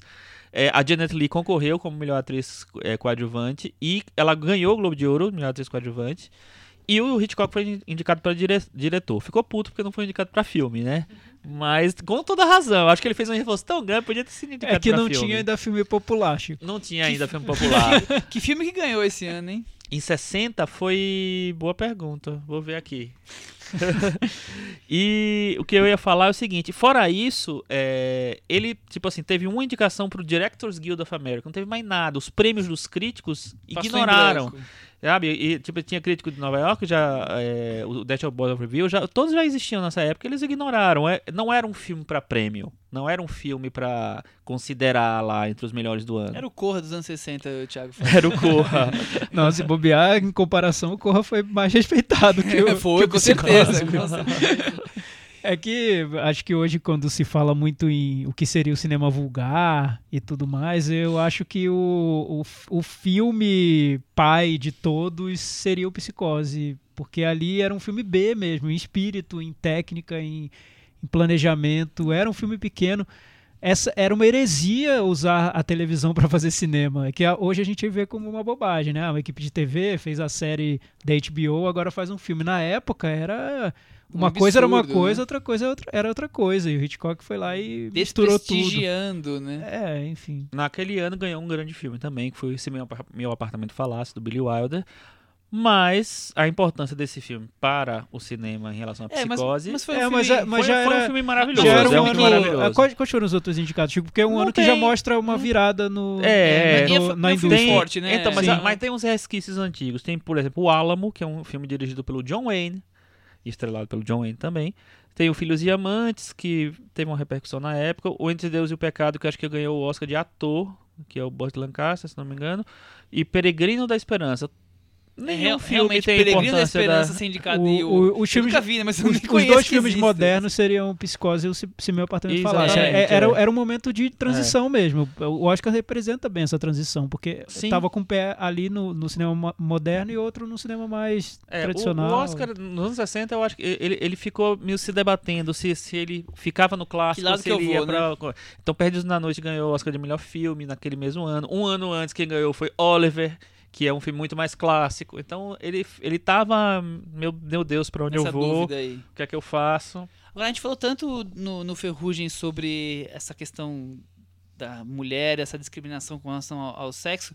E eu, eu acho que esse filme também tem muito disso. Sim. Por exemplo, uma coisa que é, para mim ficou muito marcante, é aquele diálogo do homem rico, de quem ela rouba o dinheiro, com aquele, com aquele aquela coisa de velho babão tentando tentando flertar com a, com a jovem donzela e, e aquela frase dele assim Não tão É, bom, Zé. o dinheiro o dinheiro não compra a felicidade mas eu estou subornando a, a infelicidade com o dinheiro é, é- é- e fora todas as questões que a gente colocou aqui de, de o nu tudo bem é, tem gente que, que assistiu o filme achando que tinha visto ela nua ela só aparece nua do ombro pra cima Mas, pra, acho que naquela época era eles viram ela no... bastante, é. Então, quer dizer, ela de sutiã várias vezes. A sensualidade tá ali provocando com, com o filme, né? O, o cinema, né? É, e você pode interpretar o filme todo como a história de uma mulher muito moderna, né? E que encontra uma força masculina destruidora na frente dela, que interrompe o caminho dela. É. É um pouco isso, né? A personagem Sim. principal do filme é uma mulher muito à frente do tempo Sim. dela.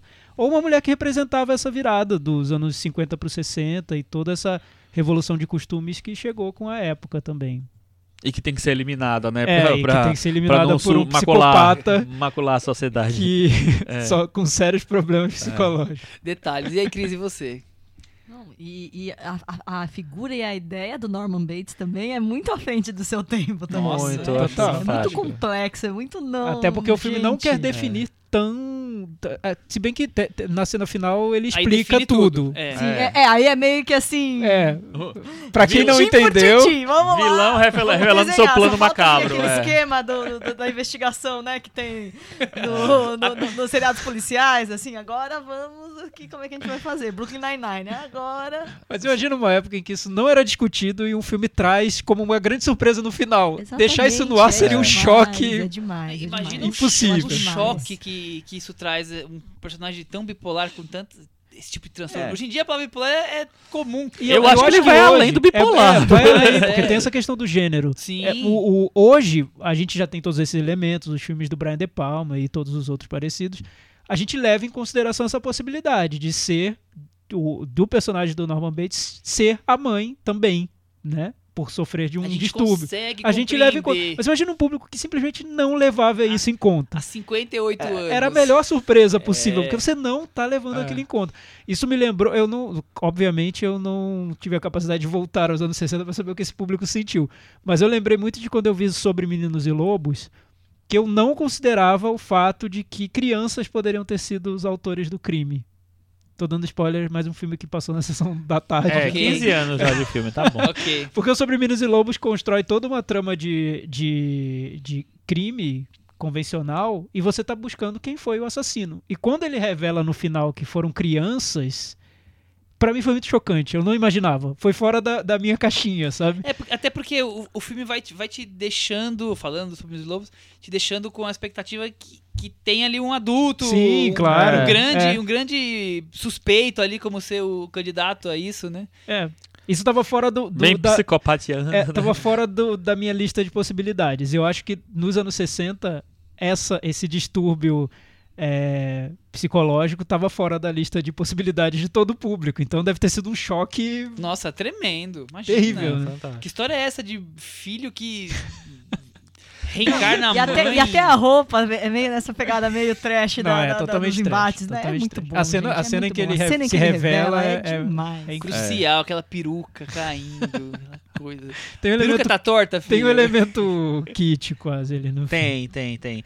Mas eu, eu acho muito interessante essa coisa do filho ser a mãe, porque você tem tantas questões ali que não foram desenvolvidas, mas tem tanta coisa embutida ali. Tem uma coisa de homossexualidade, sabe? Tem uma coisa. Tem a psicopatia em si. Tem o voyeur. Tem, tem o voyeur. Não, tem, tem muitas questões. Tem a, a relação da, a, a questão da relação umbilical mãe e filho, É.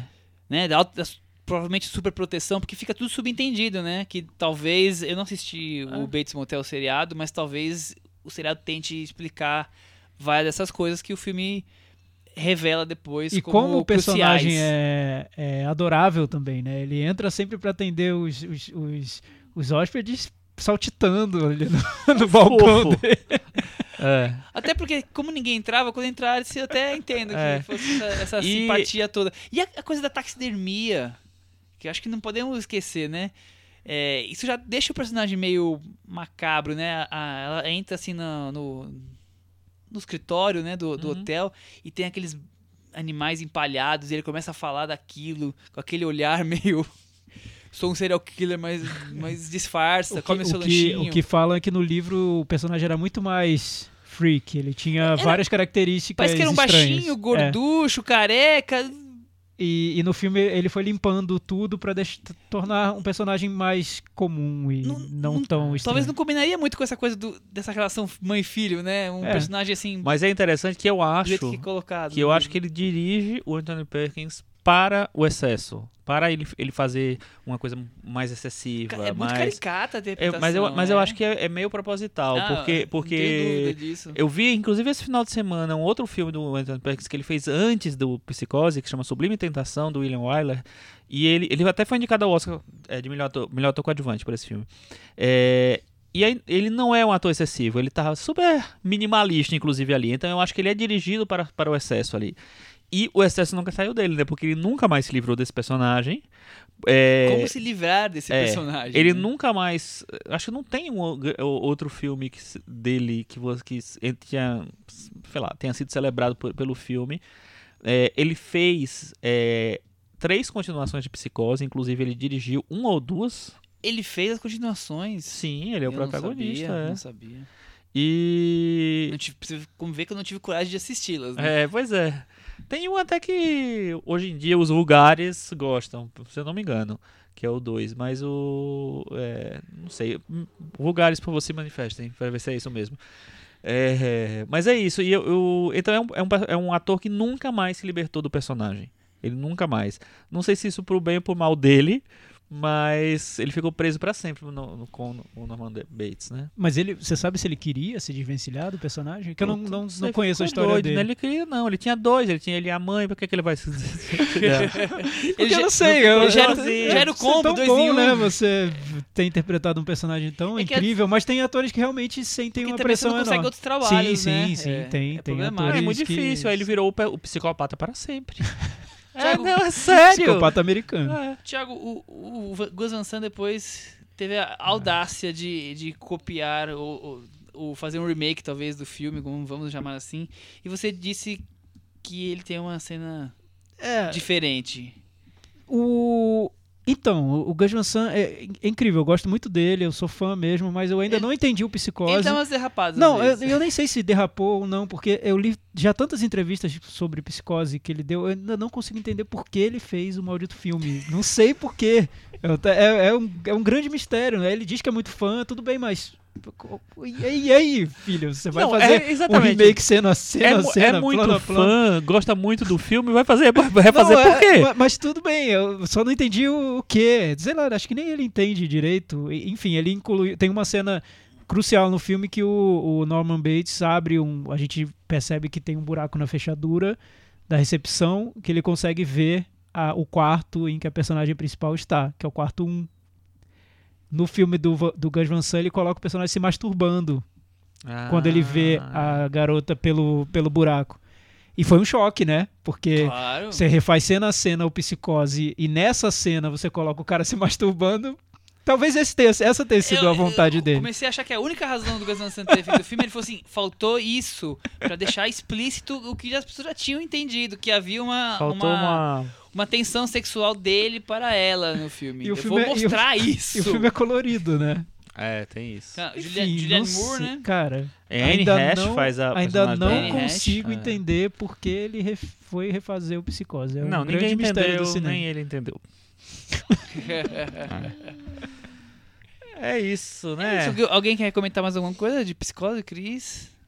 Não, acho que, acho, que, acho que é isso. Eu acho ele muito icônico mesmo, né? Poderoso na, na- na- no imaginário depois, né? Ele conseguiu deixar muita coisa, né? Aí você tem agora, agora já acabou ano passado o seriado do Norman Bates e, aí ve- revendo o filme eu falava, cara, escolheram um bom ator. O, o- ele tem os trejeitos do Anthony Perkins, o Fred Highmore, por mais que eu não, não goste muito da série, tenha visto poucos episódios, mas ele, ele, ele, ele, ele deixou uma coisa muito icônica mesmo, assim, né? Um- Uma coisa muito simbólica do, do, do tema. Exatamente, também acho.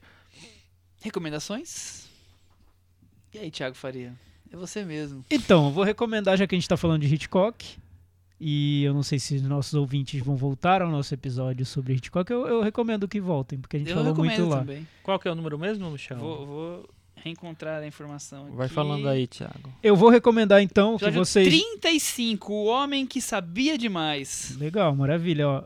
Eu acho que o Psicose cresce muito, além do que ele já é e do que ele representa, quando você assiste ao filme que veio antes e ao filme que veio depois da carreira do Hitchcock. O que veio antes é Intriga Internacional.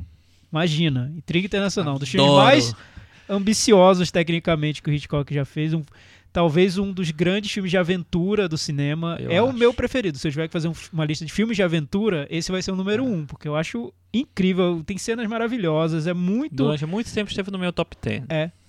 Da de vida. todos os tempos. É, Eu acho maravilhoso. incrível esse filme, eu acho muito bom, uma delícia. E cenas muito bem, bem construídas e você via um diretor ali sem limite para sonhar no cinema. Ele fez tudo que ele podia ter feito no filme e depois ele fez o Psicose que perto do Intriga Internacional parece um filme de Sundance feito por um diretor muito minimalista. Fantaspoa, né? Ah, Nem Sanders, Fantaspoa. Então, o anterior foi o Intriga Internacional. E o que veio depois foi Os Pássaros, que eu também acho uma obra-prima. Foi, foi Os Pássaros, foi um dos filmes do Hitchcock que eu vi. É, um dos primeiros filmes dele que eu vi. E logo que eu vi, eu já achei incrível. Ah, eu achei é- assustador. É assustador. Achei né? que funcionou. Eu me senti lá na época vendo o filme no cinema, porque eu, ele me levou totalmente pro que ele queria. Ter provocado essa sensação de angústia, aflição. pra mim foi o contrário. Você não gostou? Eu não tive impacto quando a primeira vez que eu vi. Achei aqueles efeitos péssimos e tal. aí revi a segunda vez. Aí, nossa. Aí revi a terceira. a- Eu acho que eu já vi os, os pássaros umas 5, 6 vezes. E cada vez que eu vejo eu gosto mais. Porque aí, aí você se desprende um pouco dessa coisa do, de hoje e ontem, né? De- Do, do que. De você olhar um filme de antigamente, vamos dizer assim. Visto com. o- eh, vendo com os olhos de hoje. É, e eu acho que o filme é perfeito. Ah, Mas é muito louco, né, Chico? é muito Porque, forte. né, o que provoca. Porque pra mim foi o contrário. Eu embarquei tanto quando eu vi da primeira Eu vez. também, desde a primeira vez, eu, não consigo achei- me desprender. Eu achei um filme de terror, o terror primal, Puro. né? E- Puro. E, que vai mexendo com você, né? Inclusive, eu já tinha visto umas duas ou três vezes, e aí teve aquelas sessões de que vira madrugada, e eram dois filmes, um filme, dois filmes novos, e o último filme era, era Os Pássaros. Aí eu tava com a Cris, aí, ah, não vamos, não vamos ver Os Pássaros, que é quatro da manhã vai começar, né? É, tudo bem, então vamos ver, vamos embora. Aí, deu quatro da manhã, Cris, vamos ver só um pedacinho? E aí, eu fui, fui embora quando acabou, né? Depois de ter visto, sei lá, quantas vezes já, né? Quer dizer, é, te amarra, né? Não tem É jeito. incrível. Que sequência, hein? Sim, é isso. Sequência. A é, Já é, aproveitando que o Thiago deu essa, essa sugestão Brecha? do coisa, tem a chance de ver, ainda é em dezembro, porque o negócio começa agora, mas, mas é só em dezembro que vai passar o Corpo que Cai no cinema de novo, Tem muita chance de ver o corpo que cai no cinema, né? Ele, de vez em quando eles estão Que bom, relançando, bom, tão, né? sei lá. Podia ter uma sessão, É. tipo o- a sessão lá do filme do Alain René na- no Belas Artes, ser o corpo que cai. Pois Tá é. sempre em É, cartaz, podia quem ser quiser mesmo, de entra, cl- é, quiser, clássicos é? passando. Passa toda terça-feira Então. da hora, assim, por 10 anos. Né? A nova temporada do clássico Cinemark, na verdade, começou o mês passado, em agosto, com Grease, né, nos tempos da Brilhantina.